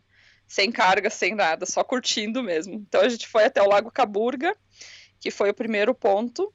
E tem um lugar muito lindo esse lago, é incrível. Quem for para Pucón, eu indico ir. Pode até pegar ônibus no centro da cidade de ônibus, mas a gente optou por fazer de, de bicicleta, justamente para poder é, passar por outros pontos pelo caminho também. E é, existe um ponto que se chama Orros de Caburga, que é muito bonito, que é um setor onde, onde tem três cascatas que desembocam num, num lago. Então você chega ne, nesse ponto e você consegue ver essas três cascatas do mesmo lugar. E todas elas terminam dentro de um lago que forma um rio. É super lindo. Depois também a gente foi para um outro ponto onde a gente podia avistar muito de perto o, o vulcão Vila Rica. Eu vou tentar enviar essa foto junto com as fotos que vão ser publicadas no, no, no podcast. E também tenho no meu Face um vídeo desse lugar. Então é um local onde o rio desemboca no lago e ao fundo está o vulcão Vila Rica. É lindo, lindo. É um ponto que não é tão turístico, as agências não levam para lá, então tem pouca gente que conhece, mas quem for pode alugar uma bicicleta no centro da cidade, que é pertinho, e seguir pedalando até esse, esse ponto. Aí também é uma praia, dizem que no verão ela é lotada, é uma praia no lago, né? Isso. E dizem que, que no verão esse ponto é lotado de gente, então, porque eles vão para a praia, que é na verdade É. a beira do lago e tem é, também essa areia, essa areia de material vulcânico, que é uma areia que um é tipo pouquinho um mais. Guarujá, né? No verão fica lo- muito lotado aí. É, gostou de Pucon? Muito. Pucon é lindo. é, vou voltar para lá várias vezes. Já tinha conhecido em 2016. E foi muito bom voltar e parar um tempo. Na verdade, assim, a minha viagem em bicicleta, a ideia desse percurso da viagem era sair de Tia e chegar a Porto Williams, que está um pouquinho abaixo de Ushuaia. Mas para mim a bicicleta ela é um meio de transporte, ela, ela é o que vai me levar a conhecer muito bem esses lugares. Então eu vou parar em muitos lugares para fazer voluntariado. Se chegar em alguma cidade que eu gostar e quiser ficar dois, três dias, eu vou ficar. Já aconteceu é, nessa viagem de eu pedalar em um dia só 14 quilômetros, porque eu saí de um lago muito lindo e cheguei no outro lago muito lindo e quis acampar aí. então, então, na verdade, eu não tenho uma meta assim de pedalar muitos quilômetros por dia. O máximo que eu cheguei a fazer em um dia foi 78 quilômetros. E o mínimo foi 14, então. E tá tudo bem. a ideia mesmo é usar a bicicleta como meio de, de transporte para conhecer bem os, os, lugares e as pessoas. Então eu parei em Pucon por 15 dias e agora eu parei em Bariloche também por 15 dias para fazer voluntariado em outro hostel. É, e agora tando, estando sozinha, ainda fica mais fácil, né? Você escolher quanto tempo você quer caminhar, é, pedalar, né? Se você quer ficar mais tempo no, no, lugar, senão você teria que negociar isso com outra pessoa, né? Sim, isso viajando junto já é outra história, porque tudo tem que ser negociado. tem que ser bom para as duas partes. Exato. Mas eu gosto muito de viajar com outras pessoas também. É, e a minha ideia é viajar com muitas pessoas di diferentes, tanto que agora, dia 19 de novembro, vai chegar um outro amigo do Brasil que eu vou encontrar em Porto Monte e a gente vai viajar por 20 dias nas férias dele. Então, depois uma outra amiga da Colômbia também vai me encontrar em Chaltén, também vai viajar comigo por alguns dias. Então, é uma é uma uma experiência talvez um pouquinho diferente de outros cicloviajantes que tenha um tempo limitado para fazer a viagem, ou que tenha que pedalar tantos quilômetros por dia. Eu conheci um, passei por um, um espanhol, na verdade, não dá para dizer que eu conheci porque a gente conversou por quatro minutos, que ele está descendo do Alasca ao Ushuaia e ele tinha que chegar em Ushuaia dia 4 de dezembro, e a gente se encontrou aqui em São Martin de Los Angeles. E ele fazia 120, 130, 150 quilômetros num dia. Eu pensei, meu, isso é. Isso é quase uma tortura em bicicleta. É uma competição isso.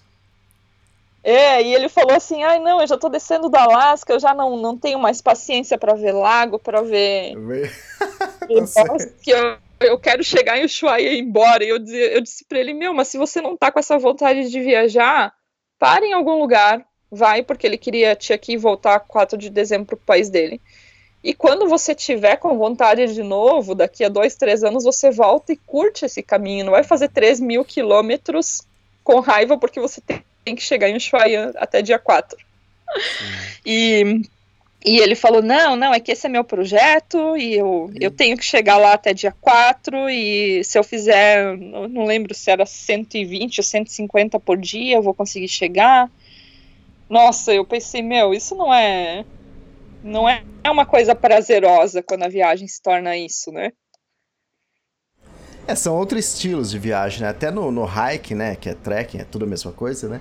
É, a trilha que Tour du Mont Blanc que eu fiz em 11 dias, o Killer Journey que faz corrida, né? De montanha, trail running, ele não só ele, né, outras pessoas que ganharam o Ultra Trail do Mont Blanc, eles fazem 20 horas, 21 horas, entende? Nossa. Eu levei, levei Nossa. 11 dias. A Kungsleden, que eu fiz em 25 dias, a esposa do, do Killer Jornet fez em 4 dias, né? Nossa. E... não, não dá. Pra mim não PC... dá, pra ele não. talvez sim, mas pra mim, nossa, Primeiro que se eu pedalar 150 no dia, eu vou ficar em estado vegetativo por uma semana. a PCT que o, o pessoal faz em cinco, os brasileiros, né, ou os outros também fazem em cinco meses, né? A, Elaine Bisson, que é brasileira, ela fez em, do, em acho que 66 dias, né? Dois meses e uma semana. E Nossa. metade do tempo, né? Menos que a metade do tempo. Então é É absurdo isso. E, quer dizer, é o estilo dessas pessoas, mas comparado com quem faz caminho normal, é, é outro mundo, né? Eu até chamo isso, pelo menos no, no hike, né? É, que é fast hike, né? É, o, é outro estilo. Existe o trail running, que é corrida mesmo, o fast hike é uma caminhada rápida e às vezes um hum, trote. Hum. E o hike é uma caminhada normal, entende? Então são experiências, com certeza são experiências diferentes que, que as pessoas vão ter na trilha. É, é, tem uma coisa tá... interessante. Tem... tem uma coisa interessante Desculpa. também que. Não. É... Eu estou escrevendo o livro agora da, das Rock Mountains, né? Isso a gente está no dia 8 de novembro né, de 2019. O livro deve ser lançado no, no primeiro semestre de 2020, né? Então, aproveitando também, quem quiser comprar meus livros, o Tour do Mont Blanc em busca de Emily, e o Kungsleden, que é uma caminhada no Ártico, é só entrar lá no extremos.com.br que você compra esses dois livros que já foram lançados. E nesse livro que eu estou escrevendo, vou até ler um trechinho, isso é uma anotação que, que vai ser colocada no livro, que eu falo exatamente sobre isso, sobre é, você viajar é, com duas pessoas ou você viajar sozinha, né?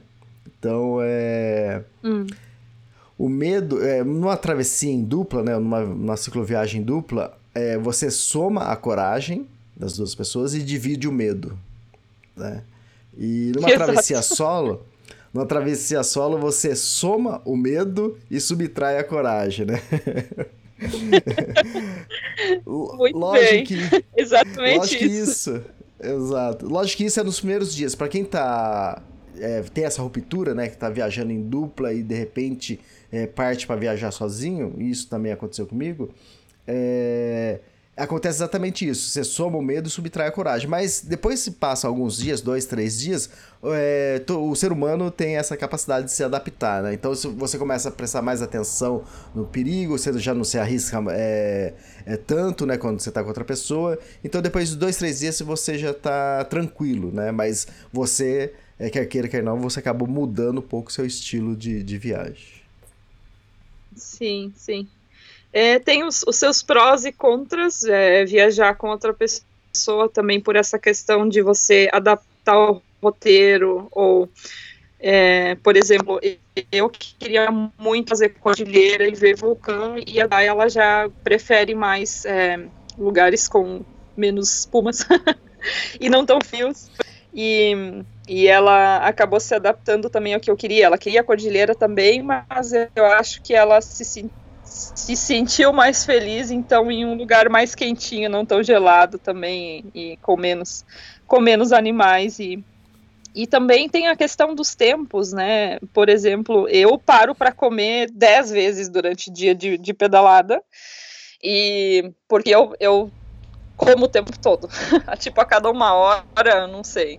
Cada 40 minutos eu paro e como um pedacinho de pão ou, ou uma bolachinha, alguma coisa assim. Então, e, e, a Dai já tinha isso de parar para tomar o café da manhã e depois passava o dia inteiro pedalando sem comer. Então a gente, na verdade, no começo a gente pedalou junto e depois a gente saía junta de manhã e chegava mais ou menos junta no mesmo ponto. Então, final do, do dia porque eu pedalava um pouquinho mais rápido, mas parava mais vezes, mas a minha parada para comer é tipo dois, três minutos, paro onde estiver na estrada, abro o meu, meu alguma coisa sigo pedalando.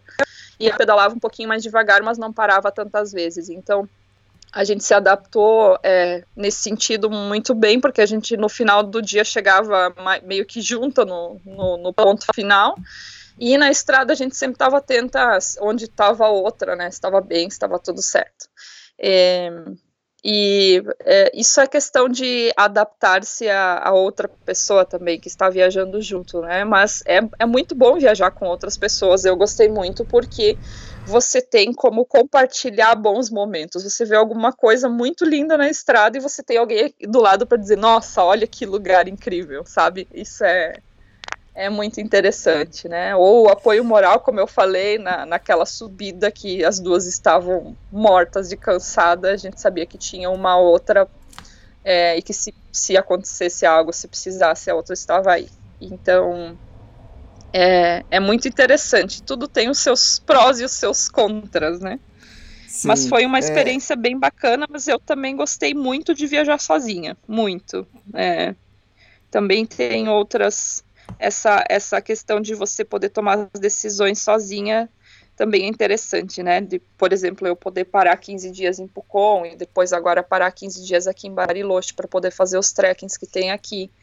Então, todo é um, é um, um contexto muito amplo, assim, né? Acho que é válido Exato. viajar sozinha e viajar com outra pessoa também.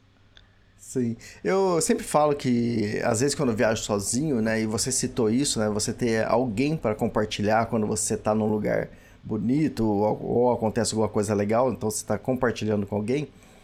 Eu até falo, às vezes não é só é, esse momento de compartilhar, ah, de mostrar para a pessoa ou os dois, é, as duas pessoas estarem vendo a mesma coisa, mas também é depois o retorno. É, daqui um ano, daqui cinco anos, daqui dez anos, se você sentar na mesa é, de um bar para conversar com essa pessoa, vocês vão falar do mesmo hum. assunto, hum. vocês vão dar risada das mesmas coisas, vocês vão. É, por 10 anos, se você reencontrar essa pessoa todo ano, vocês vão sempre falar do mesmo assunto e sempre vai ser prazeroso. Então é legal isso, né? Que depois você tem como compartilhar isso com a pessoa. O contrário, né? Eita. Se você vai sozinho. O contrário, se você vai sozinho e e você vai contar isso para um amigo seu, você contou uma vez, se se for contar a segunda vez, seu amigo vai falar, mas você já contou isso para mim, né? Você, você, acaba, você acaba passando por uma pessoa chata, né? Pô, ela sempre fala a mesma coisa, né? Ao contrário, Sim. se é com um companheiro de viagem, você vai falar isso a vida inteira e sempre vai ser prazeroso, né? Ah, e... Tem também uh, o lance de viajadores, vou falar isso por mim, tá? É, o viajador, tem, a gente também tem muitos problemas com a questão de relacionamento, né? E, quer queira, quer não, são duas pessoas diferentes que estão viajando, é, gostos diferentes, quer fazer coisas em horários diferentes, e sempre tem essa, é, essas diferenças, né? E, mas eu acho que isso é, a gente tem até no dia a dia, a gente tem com a esposa, a gente tem com é, vocês têm com, com, os namorados e até com amigos de trabalho a gente é desse jeito, né? E eu acho que isso faz parte da viagem, faz parte da expedição. Para mim, eu, eu, não, eu não tenho problema nenhum com isso, porque eu sei que também eu não sou, tô sendo legal 100% com a pessoa, né? E alguma coisa eu devo estar incomodando também. Eu acho que a única questão que, para mim, né, nas minhas viagens, estou falando por mim, é, a única coisa que pega, essas coisinhas, essas coisas pequenas para mim não interferem em nada, né? A única coisa é a quebra de confiança, entende? Quando Sim. você perde a, a, confiança na pessoa, aí eu acho que aí já não dá mais para seguir junto. E isso é muito comum é, também na escalada, né? É, não sei se alguém aqui ou também fica como dica, e, e essa dica vocês vão ter que caçar, vão ter que procurar é, sebos e vai no, acho que no Mercado Livre talvez vocês encontram, é, o filme Extremo Sul, né? E uhum. o, esse, o, esse filme ele retrata muito isso. É um filme brasileiro que foi gravado na, na Patagônia e eles iam escalar uma montanha e tem essa quebra de confiança. E isso nos escaladores, né? Eu sempre vejo isso porque um faz segurança pro outro, né? Normalmente, normalmente é em dupla. É, a vida depende, é... né, da outra pessoa. Exatamente. Se você perde a, a, confiança na outra pessoa, você vai fazer o quê, né? Você vai falar. e você depende da outra pessoa, então normalmente, é, quando é assim, a expedição acaba, encerra, é, eles. É, cada um briga e vai pro seu lado, entende? Então, eu acho que numa expedição assim, e isso comigo, né, com caminhada ou uma cicloviagem, se você perde a confiança na outra pessoa, e eu acho que esse que é o problema. As coisas que acontecem no dia a dia, que também acontecem nas cidades, aí para mim isso aí é da vida normal, relevo, é tranquilo. É, isso é, isso ocorre sempre que tem uma convivência por muito tempo, né? Então, isso. É, em uma viagem ou em um relacionamento ou em um grupo de amigos, é, como você falou, a, a quebra de, de confiança é, é complicado, assim. Mas isso, isso é, faz parte de conviver com outras pessoas também, né? Exatamente, exatamente. Tá, e de Pucon você foi para onde? Depois, é, é, quando a gente estava em Pucon, que a gente foi pro Lago Caburga, que eu fui com o Stefano, estávamos lá no Lago Caburga, a gente levou o café da manhã, então é, eram 20 e poucos quilômetros da cidade até lá, para a gente tomar o café da manhã de frente para o lago, e estávamos lá sentados conversando muito. Ele é um amigo muito querido também, aventureiro, já fez viagem em moto também, então a gente tem muita história para para conversar. E estávamos lá e chegou um casal de brasileiros também que estavam fazendo tour com, com seus familiares. E eles vivem entre Pucon e Vila Rica. É, isso é uma dica que eu dou para quem quiser conhecer Pucon ou, ou Vila Rica. É, eles vivem numa casa que está entre as duas cidades, que é como se fosse campo, mas ela está uhum. nos pés do vulcão. Então, assim, a melhor vista que eu tive de toda a viagem do vulcão foi da casa deles. E aí, nesse momento, eu comentei que eu estava fazendo uma viagem em bicicleta e eles me convidaram então para para ir para casa deles e quando eu cheguei lá eu descobri também que eles recebem hóspedes, né? Eles têm a é, ela é chefe de cozinha e ele é ele tem o Navega Pucon, não sei se eu posso falar aqui os, o, os nomes. É, ele tem o Navega Pucon, que é uma, uma empresa então que fazem navegação no, no lago e no lago que, que, que está em Vila Rica, em Pucon. E são duas pessoas fantásticas. A, a Kelly, ela é chefe de cozinha, ela, ela cozinha divinamente. e são duas pessoas muito bacanas. Então eu indico quem quiser ir para Pucon ou para Vila Rica, que busque eles pela, pelo Instagram ou pelo Facebook, se chama Observatório Gastronômico, porque eles têm é, essa casa, então, que eles recebem turistas. Eles estão se preparando também para montar um camping nesse local e dentro da cabana que eles construíram, da cabana deles, que é linda dentro também, é toda é, madeira é, rústica, digamos assim. Eles têm do, dois quartos, então, para receber hóspedes. Um quarto é para seis pessoas e o outro é um, um quarto para casal. E o bacana é que, assim, ele trabalha com navegação, ela é chefe de cozinha, tá? Tudo maravilhoso, né? É verdade. É, pode Você lembra o nome na... dele? Como? Você lembra o nome dele? É, a, o nome da empresa é Navega Pucon. Tá. Okay. Isso, para quem quiser, para quem quiser buscar, ele é o Pedro e a, o Pedro e a Kelly e o, o, no Instagram eles têm como também também como observatório gastronômico, porque aí é um ponto que ele está um pouco longe da cidade, eles também têm os telescópios então para observar o céu à noite. É lindo, lindo. Você você tá na mesa tomando café e vendo o vulcão como se estivesse na praticamente nos pés do vulcão, além de serem duas pessoas maravilhosas. Então eu passei uma noite com eles, eu saí de Pucon, pedalei até a casa deles, passei uma noite aí. E no outro dia eu segui para Lincoln High. E nesse, nesse, nessa pedalada foi a primeira chuva forte, mas forte assim de muito, muito intensa que eu peguei na, na viagem, porque eu tinha pego chuva em outros pontos, mas era, sabe aquela chuva que não molha, que chove um pouquinho e logo a roupa seca de novo, que você nem usa capa de chuva. E nesse ponto começou a chover muito forte. Bem quando começou uma pancada de chuva forte, eu fui para uma parada de ônibus. Eu pensei, ah, eu não quero pedalar na chuva. Isso é uma coisa que eu não gosto muito. Pedalar na chuva muito intensa. É, porque você fica corpo todo molhado, você pode se resfriar, pode passar vários dias mal, porque não, não parou por uma ou duas horas, né? Então, fui para uma parada de ônibus, fiquei ali por quase duas horas, de repente parou de chover, abriu um solão incrível e eu segui pedalando. Então, é, isso é, é interessante também de viajar sozinha, que inclusive isso você para onde você quiser. Talvez se eu estivesse viajando com a Dai e a gente estivesse distante uma da outra, não uhum. tivesse uhum. pertinho uma da outra, eu não poderia, por exemplo, parar porque ela não, não saberia onde eu estava ou alguma coisa assim. Então, parei por essa uma hora e depois eu cheguei na cidade de Lincoln High. É, aí eu pedi se eu podia acampar em bombeiro, em polícia, em hospital, e todo mundo me disse que não. Eu pensei, ah, eu vou para a beira do lago. Eu nunca acampei numa cidade na beira do lago. Eu tinha acampado em beira do lago no campo, né, que, que não tem perigo.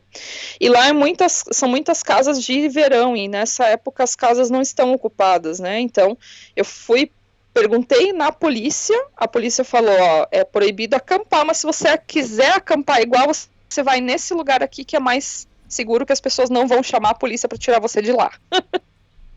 então eles foram bem bacanas, assim.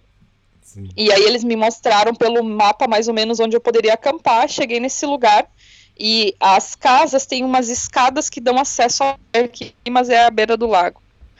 Era uma extensão pequena de areia. Eu pensei, meu, se a maré subir um pouquinho ou der qualquer modificação, vai molhar a barraca. Então, as casas, elas têm escadarias de acesso. Então, do, do portão de onde termina a propriedade até chegar na praia, tem escadarias de acesso. Eu subi uma dessas escadarias e acampei aí.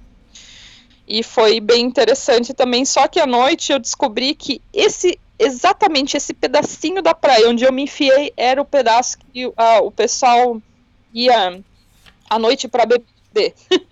Ah, tá. Uma sexta-feira. Então, comecei a ouvir música, conversa, mas eu tava muito escondida, assim. Eu tava num ponto da escada que não se via porque tinha árvores na frente. Eu pensei, ah, eu vou aprender a bicicleta aqui isso é uma coisa que eu faço também, eu coloco cadeado, eu tenho um cadeado pequenininho, que eu acho que eu comentei, né, que eu mandei de volta para Santiago uns 6, 7 quilos de coisas, e foi um cadeado que pesava um quilo gigante, e aí eu tenho um cadeado pequenininho, uma, um, um não é um cadeado, é um, é algo para colocar na, na bicicleta para manter ela firme, mas é algo que se a pessoa tiver um alicate, ela corta.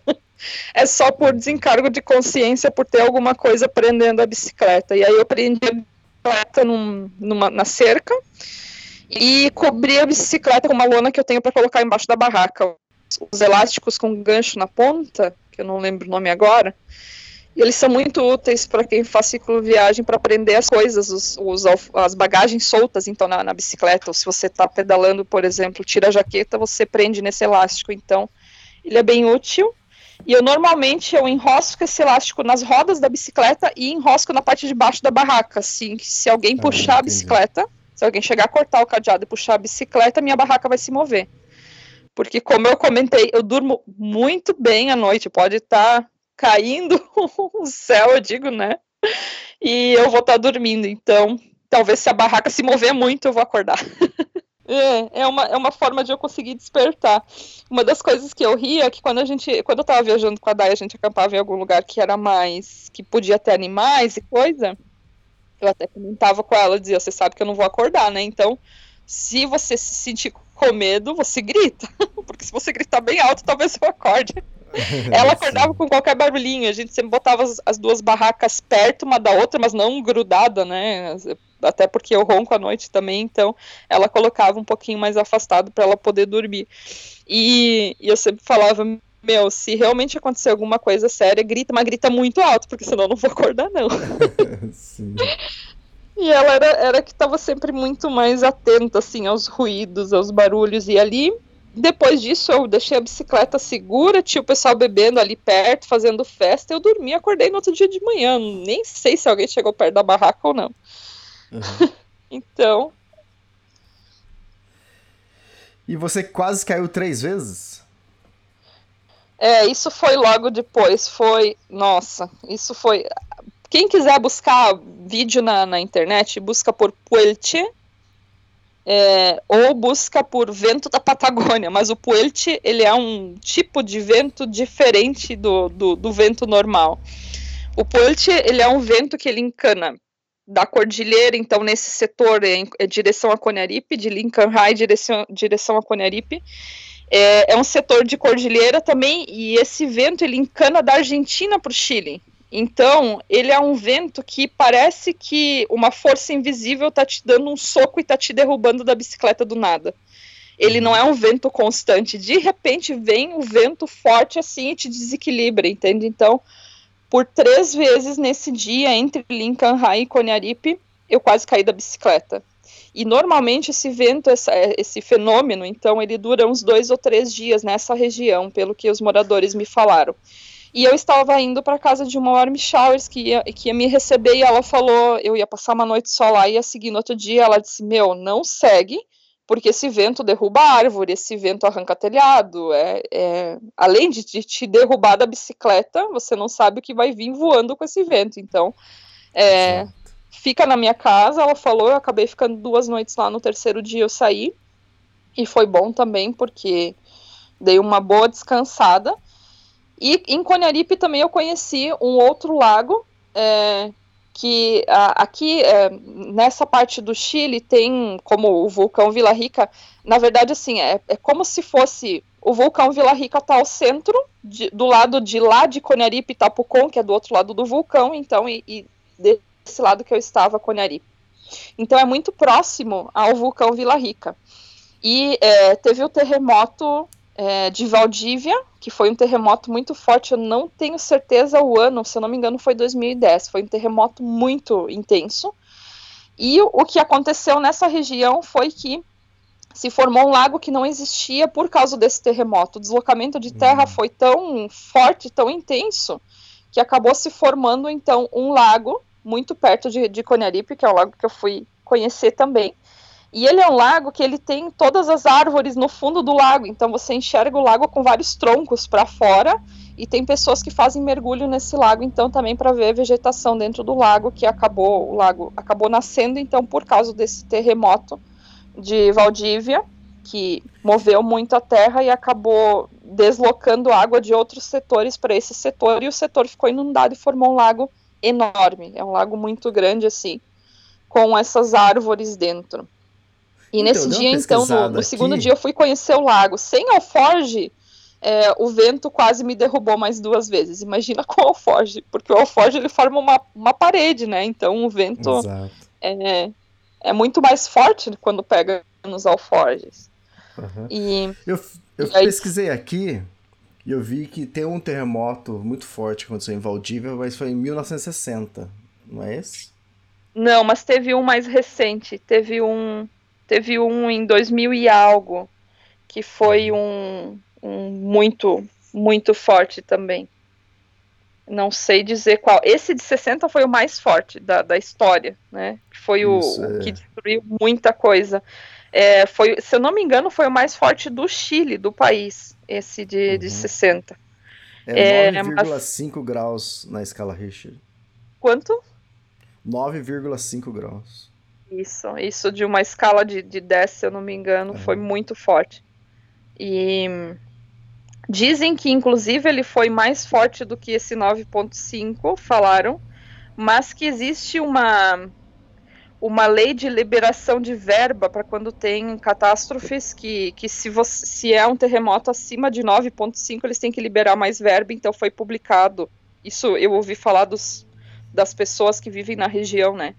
Que foi publicado como um, um pouco mais abaixo a intensidade do que realmente foi para que não para que o governo não precisasse liberar essa verba então tanta tanta verba no caso para reconstrução mas foi muito forte sim tá em 2010 é. ocorreu um terremoto de 8,8 graus isso esse esse terremoto aí é, uhum. foi o que formou esse lago então é, e é bem interessante ver, eu queria muito poder mergulhar ali, mas eu desci da bicicleta para filmar no lago, eu não cheguei a publicar esse vídeo porque não se escuta o que eu falo. Porque o vento estava tão forte, tão forte que não, eu tinha dificuldade inclusive de caminhar. E mas foi interessante ficar esses dois dias aí. Depois eu segui então viagem é, em direção à fronteira e eu saí então de Conaripe e fui a, a, até o lago Netuno que era um dos, um dos lagos que eu queria é, passar também. Eu fui por uma estrada de, de, terra, normalmente o pessoal desce pela ruta de asfalto, e eu decidi então é, passar por essa estrada de terra. Só que aí foi. É, eu digo, é, foi a, a cagada dois, porque a um foi eu ter tanta bagagem que eu tive que retirar em, em, em Tia, e a segunda foi eu ter ido por essa estrada. É, porque eles estavam construindo asfalto nessa estrada. E aqui no Chile eles têm uma maneira de construir asfalto que não é como a do Brasil, que na verdade eles constroem um pedacinho, deixam o pedacinho com muita pedra solta que eles colocam para preencher. Aí constrói outro pedaço pedra, outro pedaço pedra, outro pedaço pedra. E eles vão construindo assim. Depois eles voltam e tapam esses, esses vãos, entende?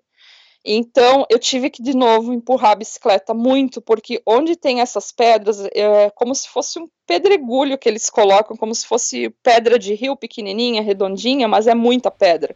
O pneu uhum. afundava nas pedras, não tinha como pedalar, era impossível. Então, nesse dia também eu empurrei muito, muito, muito a bicicleta. E nesse dia também eu senti cheiro de puma muito forte. Eu tinha a impressão que ele estava talvez uns 5 metros de mim. Uhum. É, em um ponto que eu estava sozinha, que não passou um carro, que não tinha uma casa, nada. Então, nesse dia também eu andei com a faca pronta. Eu, então, eu, eu acho que eu não ia ter aí... coragem de agredir um animal, mas claro que se ele vier e, e, e me atacar e tiver me, me mordendo, me, me matando, eu vou reagir pra, por defesa, no caso, né? Uhum. Mas esse dia eu andei com a faca prontinha ali do lado do, do alforge de comida, então, esse... que tá perto do guidão. Esse cheiro que você tá falando não seria a urina dele que ele marca território? Na verdade, é o cheiro dele, porque o animal tem esse, esse cheiro forte, que é a, a forma que ele tem de demonstrar que ele está no lugar, né? É, é um cheiro próprio do animal mesmo, que uhum. lembra muito o cheiro de urina. E hum, esse dia estava chovendo um pouquinho, então assim, eu senti muito forte, só quando chove você não sente tanto. É, eu senti muito forte, por um tempo não percebi mais, e depois, quando eu tava, tipo, um quilômetro pra frente, eu senti de novo. Eu pensei, putz, ele tá me seguindo, e aqui não tem uma vaca morta pra ele comer.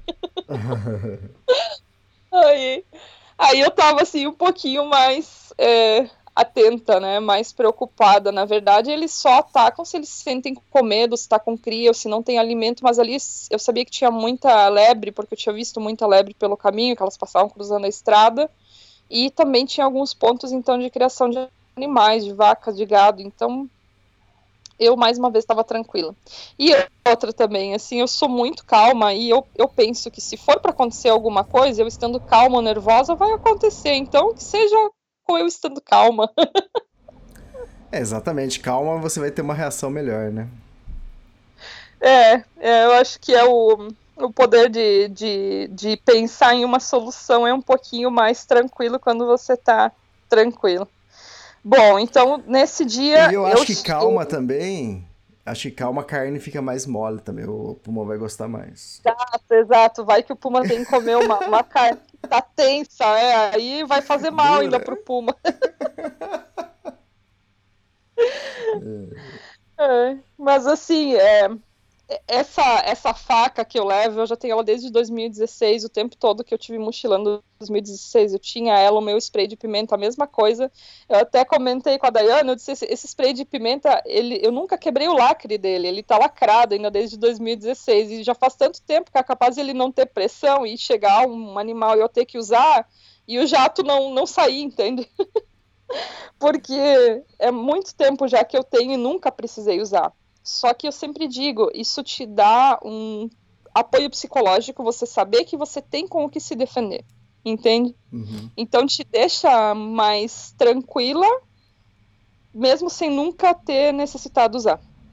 A faca eu uso muito para cortar madeira, se eu faço fogueira em algum lugar que eu acampo, para coisas assim. Ela é bem útil, mas é, por segurança, ainda bem, eu nunca precisei usar. Então, é, eu também, eu, no Canadá, o ano passado, no Canadá esse ano, eu comprei, as duas vezes tive que comprar o Spray Bear, né? E nunca usei também. O lacre é, tem uma, uma presilha que ela fica presa, que é essa que não é pra soltar, porque na hora que você soltar o lacre, o lacre vai ficar de pendurado nessa presilha, né? Nessa fita Hellerman. E, mas eu soltei várias vezes. Teve uma vez, eu esse ano encontrei oito ursos, né? acho que foi oito ursos esse ano. Teve uma vez que eu peguei e soltei o, o, lacre e já deixei engatilhado. Ficou na minha mão, falei, e eu ia passar por onde o urso tava, né? Era, era trilha, não tinha como voltar. Eu tinha que passar por lá. E, mas mesma coisa que você, eu nunca testei o. Nunca usei o spray bear, né? E, que é o spray de hum. pimenta. E, a, mas falando nisso, a Franciele Tais, é, da, do projeto Válvula, ela falou que ganhou de um ciclo viajante também o, o spray bear, né? Esse spray de pimenta. E ela, curiosa do jeito que ela é, ela falou assim: ah, deixa eu experimentar, deixa eu testar aqui. E coisa que eu devia ter feito também, né? É, ela pegou e deu uma espirrada. Só que na hora que dá uma espirrada, forma aquela nuvem, né? É como se fosse um spray, né? Como se fosse um. É, foi pra ela. E ela começou a ficar mal também. Aí teve que entrar dentro da casa lá e ela falou que começou a irritar. Eu, eu falei, imagina isso numa situação real, né? Porque uma situação real, você não vai. Deixa eu ver, você vai molhar a ponta do dedo, levantar e falar, deixa eu ver pra que lado que tá o vento. É. E, isso, o urso correndo atrás de você, você não vai fazer isso. É. Você, você vai Exatamente. meter o dedo e vai espirrar. Eu já respirei muito gás pimenta, porque em Santiago, é, é, sempre que tinha protesto, alguma coisa agora, vocês talvez devem estar acompanhando pela TV também, que está tendo muito Sim. protesto. Mas eles são pessoas que protestam muito, então muitas vezes, por exemplo, eu voltava de um tour, eu trabalhava guiando tours em Santiago, eu saía de casa é, normalmente 20 para 6 da manhã, então às 5h40 da manhã e voltava tipo às 7, 8 da, da noite do, do meu dia, porque tinha que buscar todos os passageiros, fazer o tour, deixar todos os passageiros nos seus hotéis, e às vezes com um trânsito horrível. E muitas vezes na volta passava por algum local que toda a gente tava com o rosto tapado, eu nem esperava sentir o cheiro, já tapava o meu rosto, porque é muito incômodo, é muito, é muito forte. Então, qualquer tipo de protesto, protesto que tinha na época que ainda não estavam os protestos graves como estão agora, a polícia sempre utilizava gás pimenta. Então eu já sei como é, eu já sei a reação que dá. É, é muito incômodo, arde muitos olhos e a garganta. Então ver como é, eu não preciso ver como é, mas eu precisava saber se está funcionando. Exato. E daí você foi pra onde? Bom, é, nesse momento eu cheguei até o povoado de Netulme, que é um povoado que está muito pertinho de Puerto Fui, é, no Lago Piriue, Piri, Piriueico. É uns nomes estranhos, que são os nomes da- das cidades e dos lagos. Às vezes são, são nomes é, em Quechua, que dizem, né? Em, em... E aí eu cheguei, então, né, nessa cidade de Netulme, e é, aí eu procurei lugar para acampar, lugar para ficar, e tava armando um tempo muito feio. O tempo tava assim, o céu tava preto, preto. Eu pensei, meu, eu acampar na chuva hoje e amanhã ter que sair para pegar o barco não vai ser bacana. E eu tava muito cansada porque eu tive que empurrar muito a bicicleta por esses pedaços, esses trechos, então que eu tinha feito acho que uns 60 quilômetros só, mas empurrando a bicicleta muito, muito, muito. E aí, nesse dia, eu paguei uma hospedagem. Eu disse, não, é, eu fui no bombeiro, não me receberam, na polícia não tinha ninguém, eu fui numa fundação que tinha um espaço para acampar também, não me deixaram acampar. Aí eu pensei, não, hoje eu mereço um hostel, ou um- um- uma casa, ou sei lá o quê.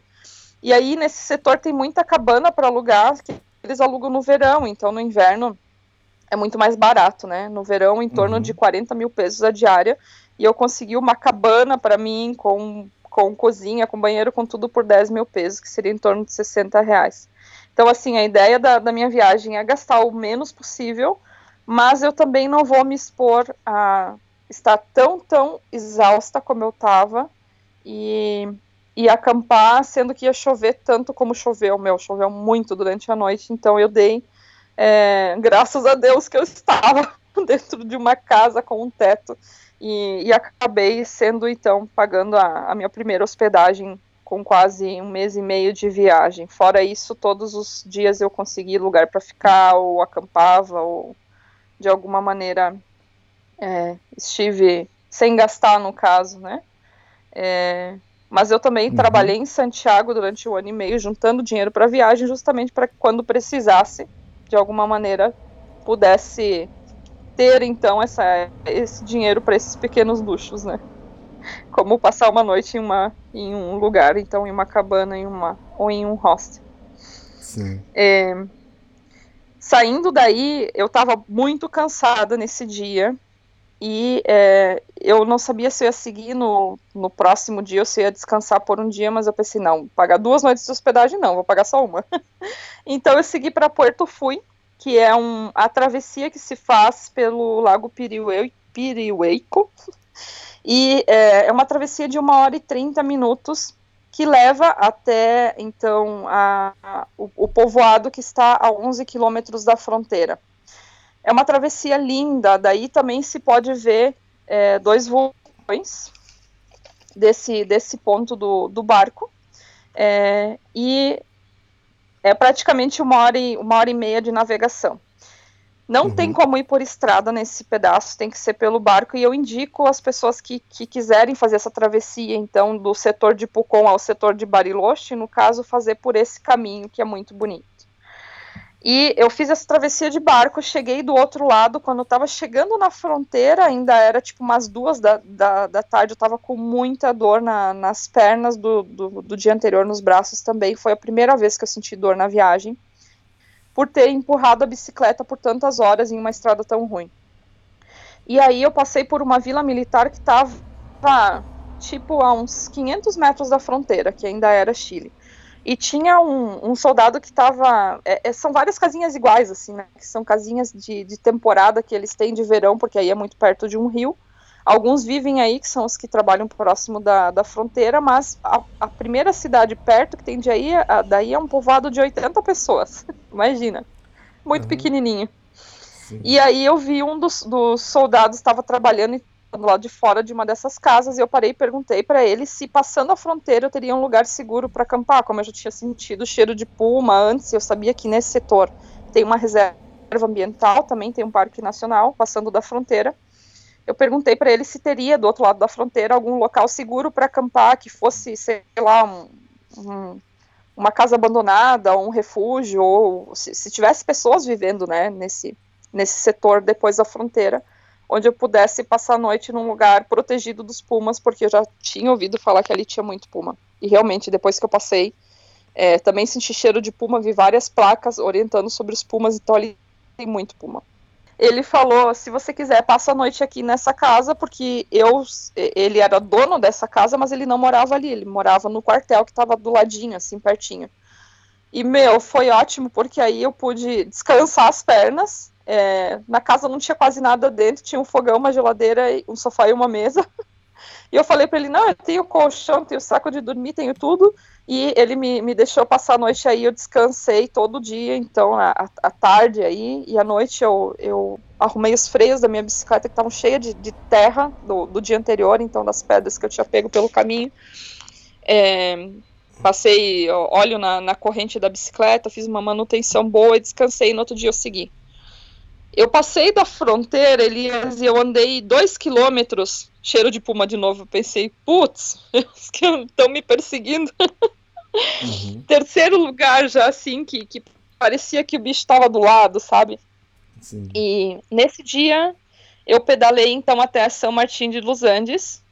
E isso foi uma sequência de três, dois dias muito puxados, assim, né? Foi muito pesado esses dois dias de pedal, o de, até chegar em Netume, então esse segundo dia eu descansei e o terceiro então foi muito pesado de novo. Porque também é, era um rípio muito mal feito. E aí você entra na Argentina. E o rípio da Argentina, ele não é feito para bicicleta, de maneira nenhuma, porque eu não sei por que eles constroem as estradas de rípio curvas é, não sei como é que eu posso explicar. Normalmente as estradas são retas, na, na a parte onde está a roda da bicicleta, os carros, né, ela é reta. Na Argentina, eles constroem quase que um, um semicírculo. Eles constroem a, a estrada curva para os lados. Então você nunca consegue pedalar perto do acostamento porque o seu pneu desliza hum, tá. para a valeta. Não sei como explicar isso. Então, é para e... escoamento da água, né? Como?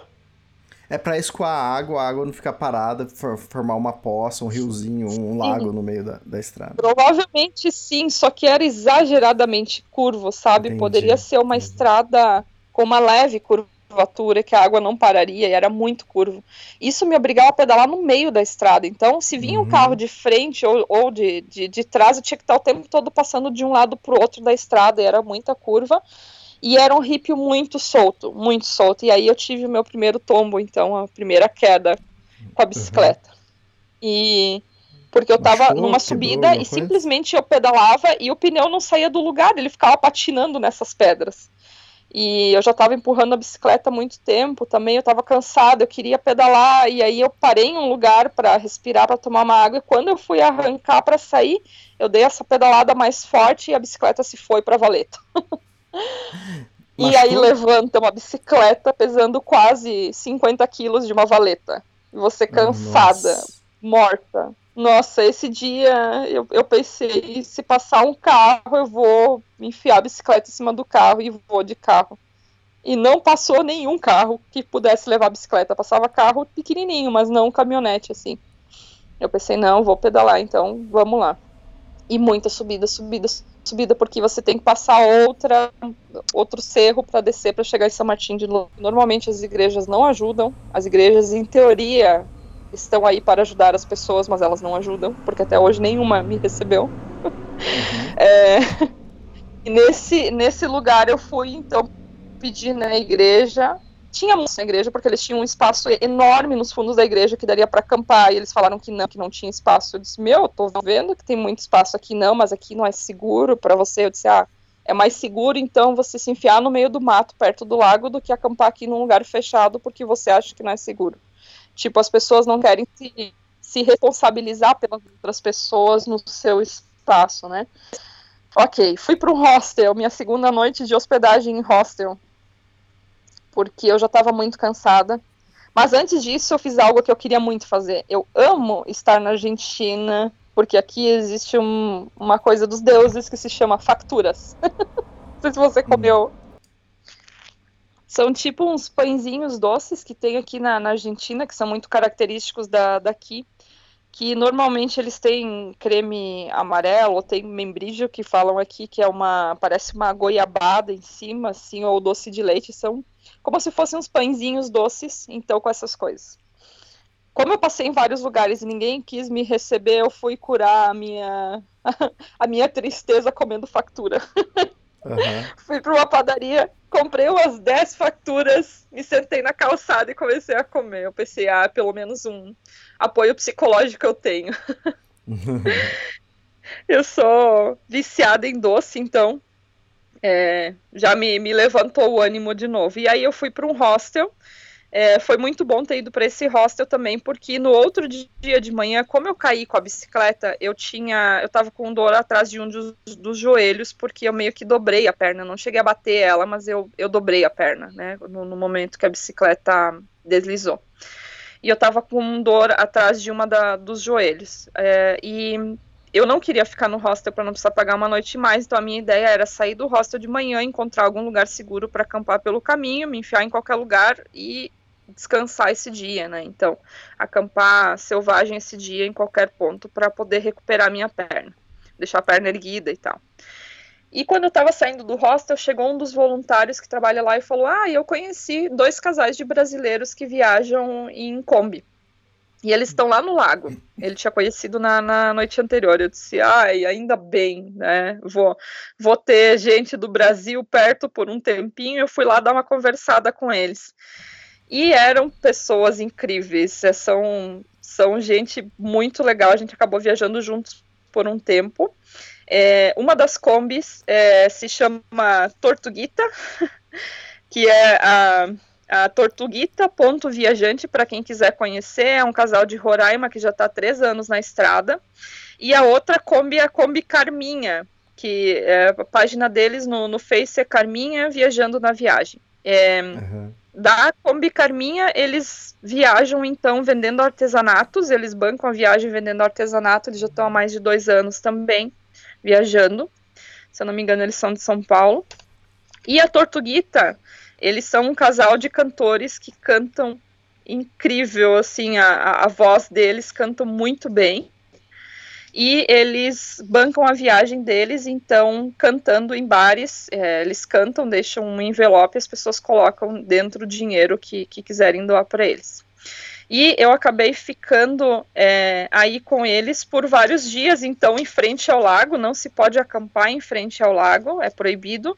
Então, o que a gente fazia? Eu passava o dia com eles, é, perto da, da Kombi, a gente cozinhava juntos e tal, é, e à noite eu montava barraca entre as duas Kombis.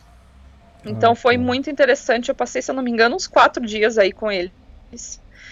E depois disso, eu segui para Vigia Langostura é, no, no, quinto dia, então. E uma das combis ia aí também, que é a Kombi da a Carminha, viajando na viagem, ia também seguir para a Vigia Langostura, de São Martim de Los Angeles para Vigia Langostura. E tô eu pedalando, de repente passa a Kombi buzinando, eu não sabia se eles iam ir nesse dia ou não, eles ainda não tinham decidido. E aí foi uma maravilha, porque eles pegaram os meus alforjes, colocaram dentro da Kombi, levaram até o próximo lago e eu segui pedalando sem carga nenhuma, feliz da vida. foi tipo, nossa, que maravilha. Foi a, a, primeira vez que eu pedalei sem os alforjes. Então a gente é. combinou que se encontraria num, num rio que está um pouquinho à frente, num lago, próximo ao lago.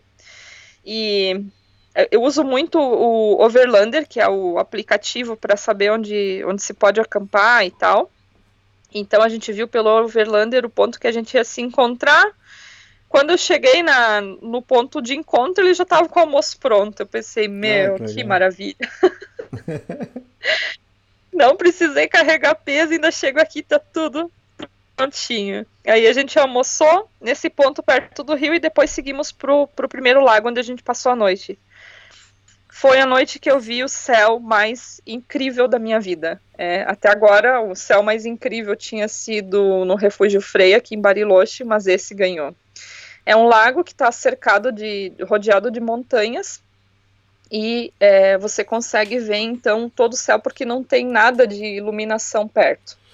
E pelo Overlander a gente conseguiu acessar o lago em um ponto então que, que não tinha casas e que a gente não precisou invadir propriedade de ninguém, que era um acesso público. Isso é muito interessante então do, do, da, do aplicativo. Tanto para uhum. quem viaja de carro quanto para quem viaja de bicicleta, vale muito a pena usar.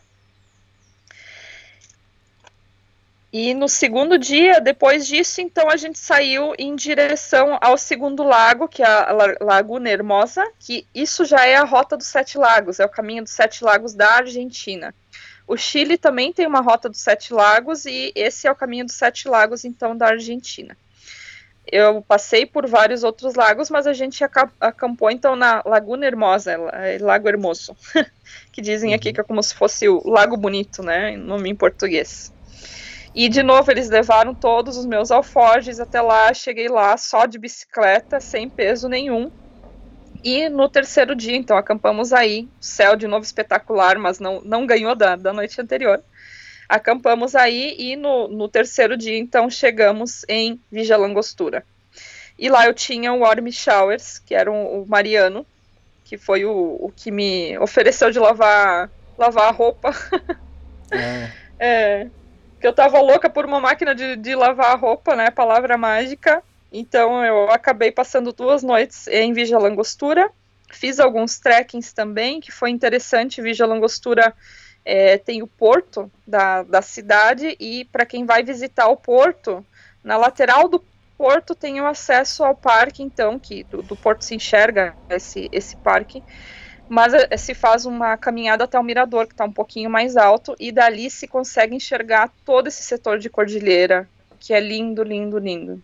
Tinha bastante neve ainda nesse, nessa região, nas montanhas. Então valeu muito a pena estar em, em Vigia Langostura. Uhum. É, e eu passei dois dias aí em Vigia Langostura, fazendo esses, esses trekkings e esses passeios para conhecer bem e, é, na verdade, eu vou ter que voltar para Vigia Langostura agora para sair de Bariloche. De Vigia Langostura eu segui para Bariloche em ônibus. Foi a primeira vez que eu peguei ônibus. É, porque quando eu, eu caí, então, nesse, nesse momento que eu estava entrando na Argentina, eu acabei machucando um pouquinho meu joelho. E ele não estava tão bem assim para pedalar. E esse trajeto de Bariloche a. de Vigia Langostura a Bariloche é um trajeto que depois eu vou, eu vou ter que fazer amanhã, eu vou sair da, daqui de Bariloche.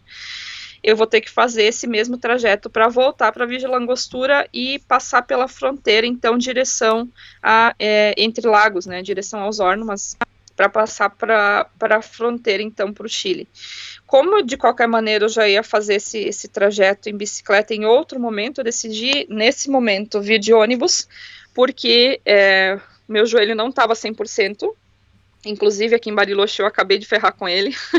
Nossa. e sim, eu fui fazer o trekking para o Refúgio Frei e agora eu falo, eu tô com o joelho crocante.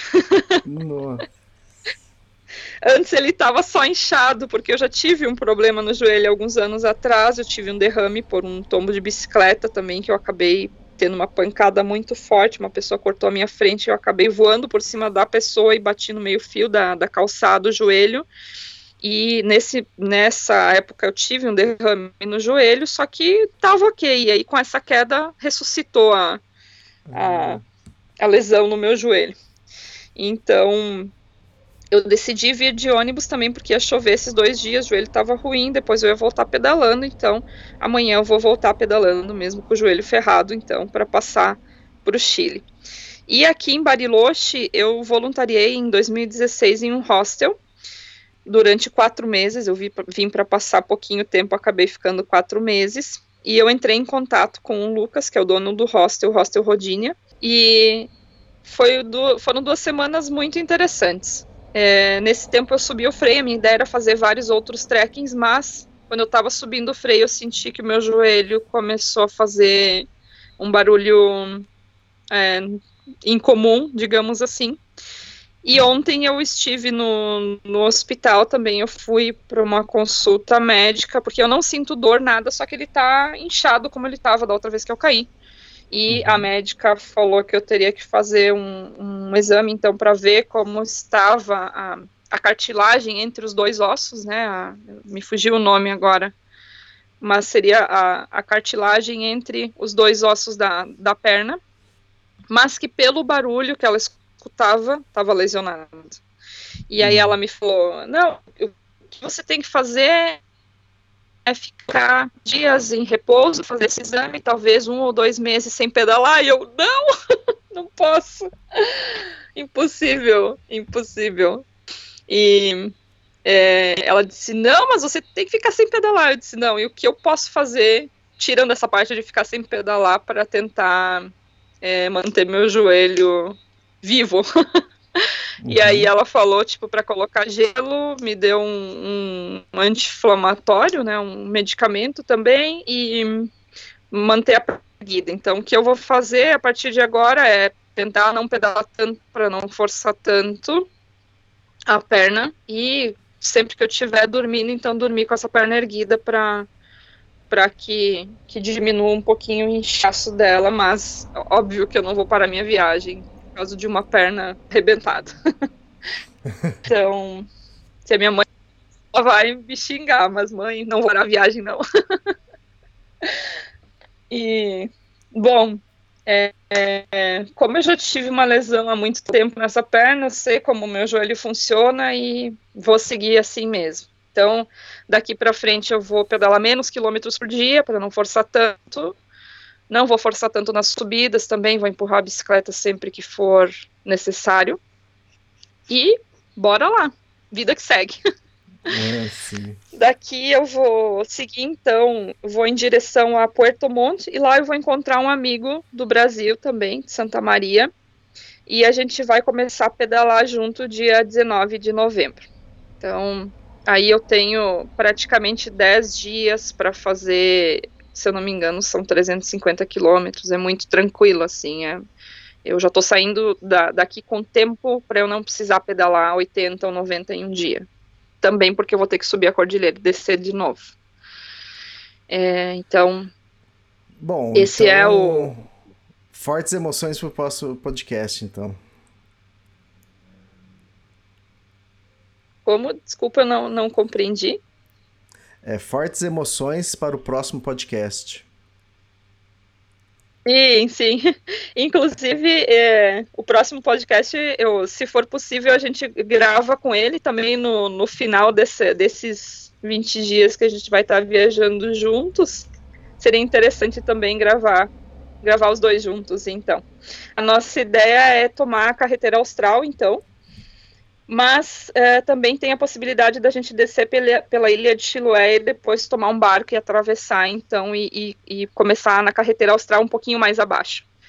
Esse ponto de Porto Monte para o sul, na verdade, tem essas duas opções: descer pela ilha de Chiloé e pegar um barco, ou então descer pelo continente e pegar três barcos, porque não existe estrada que interligue todo o caminho, né? É um, é um ponto que a, que a estrada principal do, do Chile ela é cortada então pela intervenção dos barcos, porque são muitas, várias é, rios e lagos e pequenas ilhas nesse, nesse ponto, então.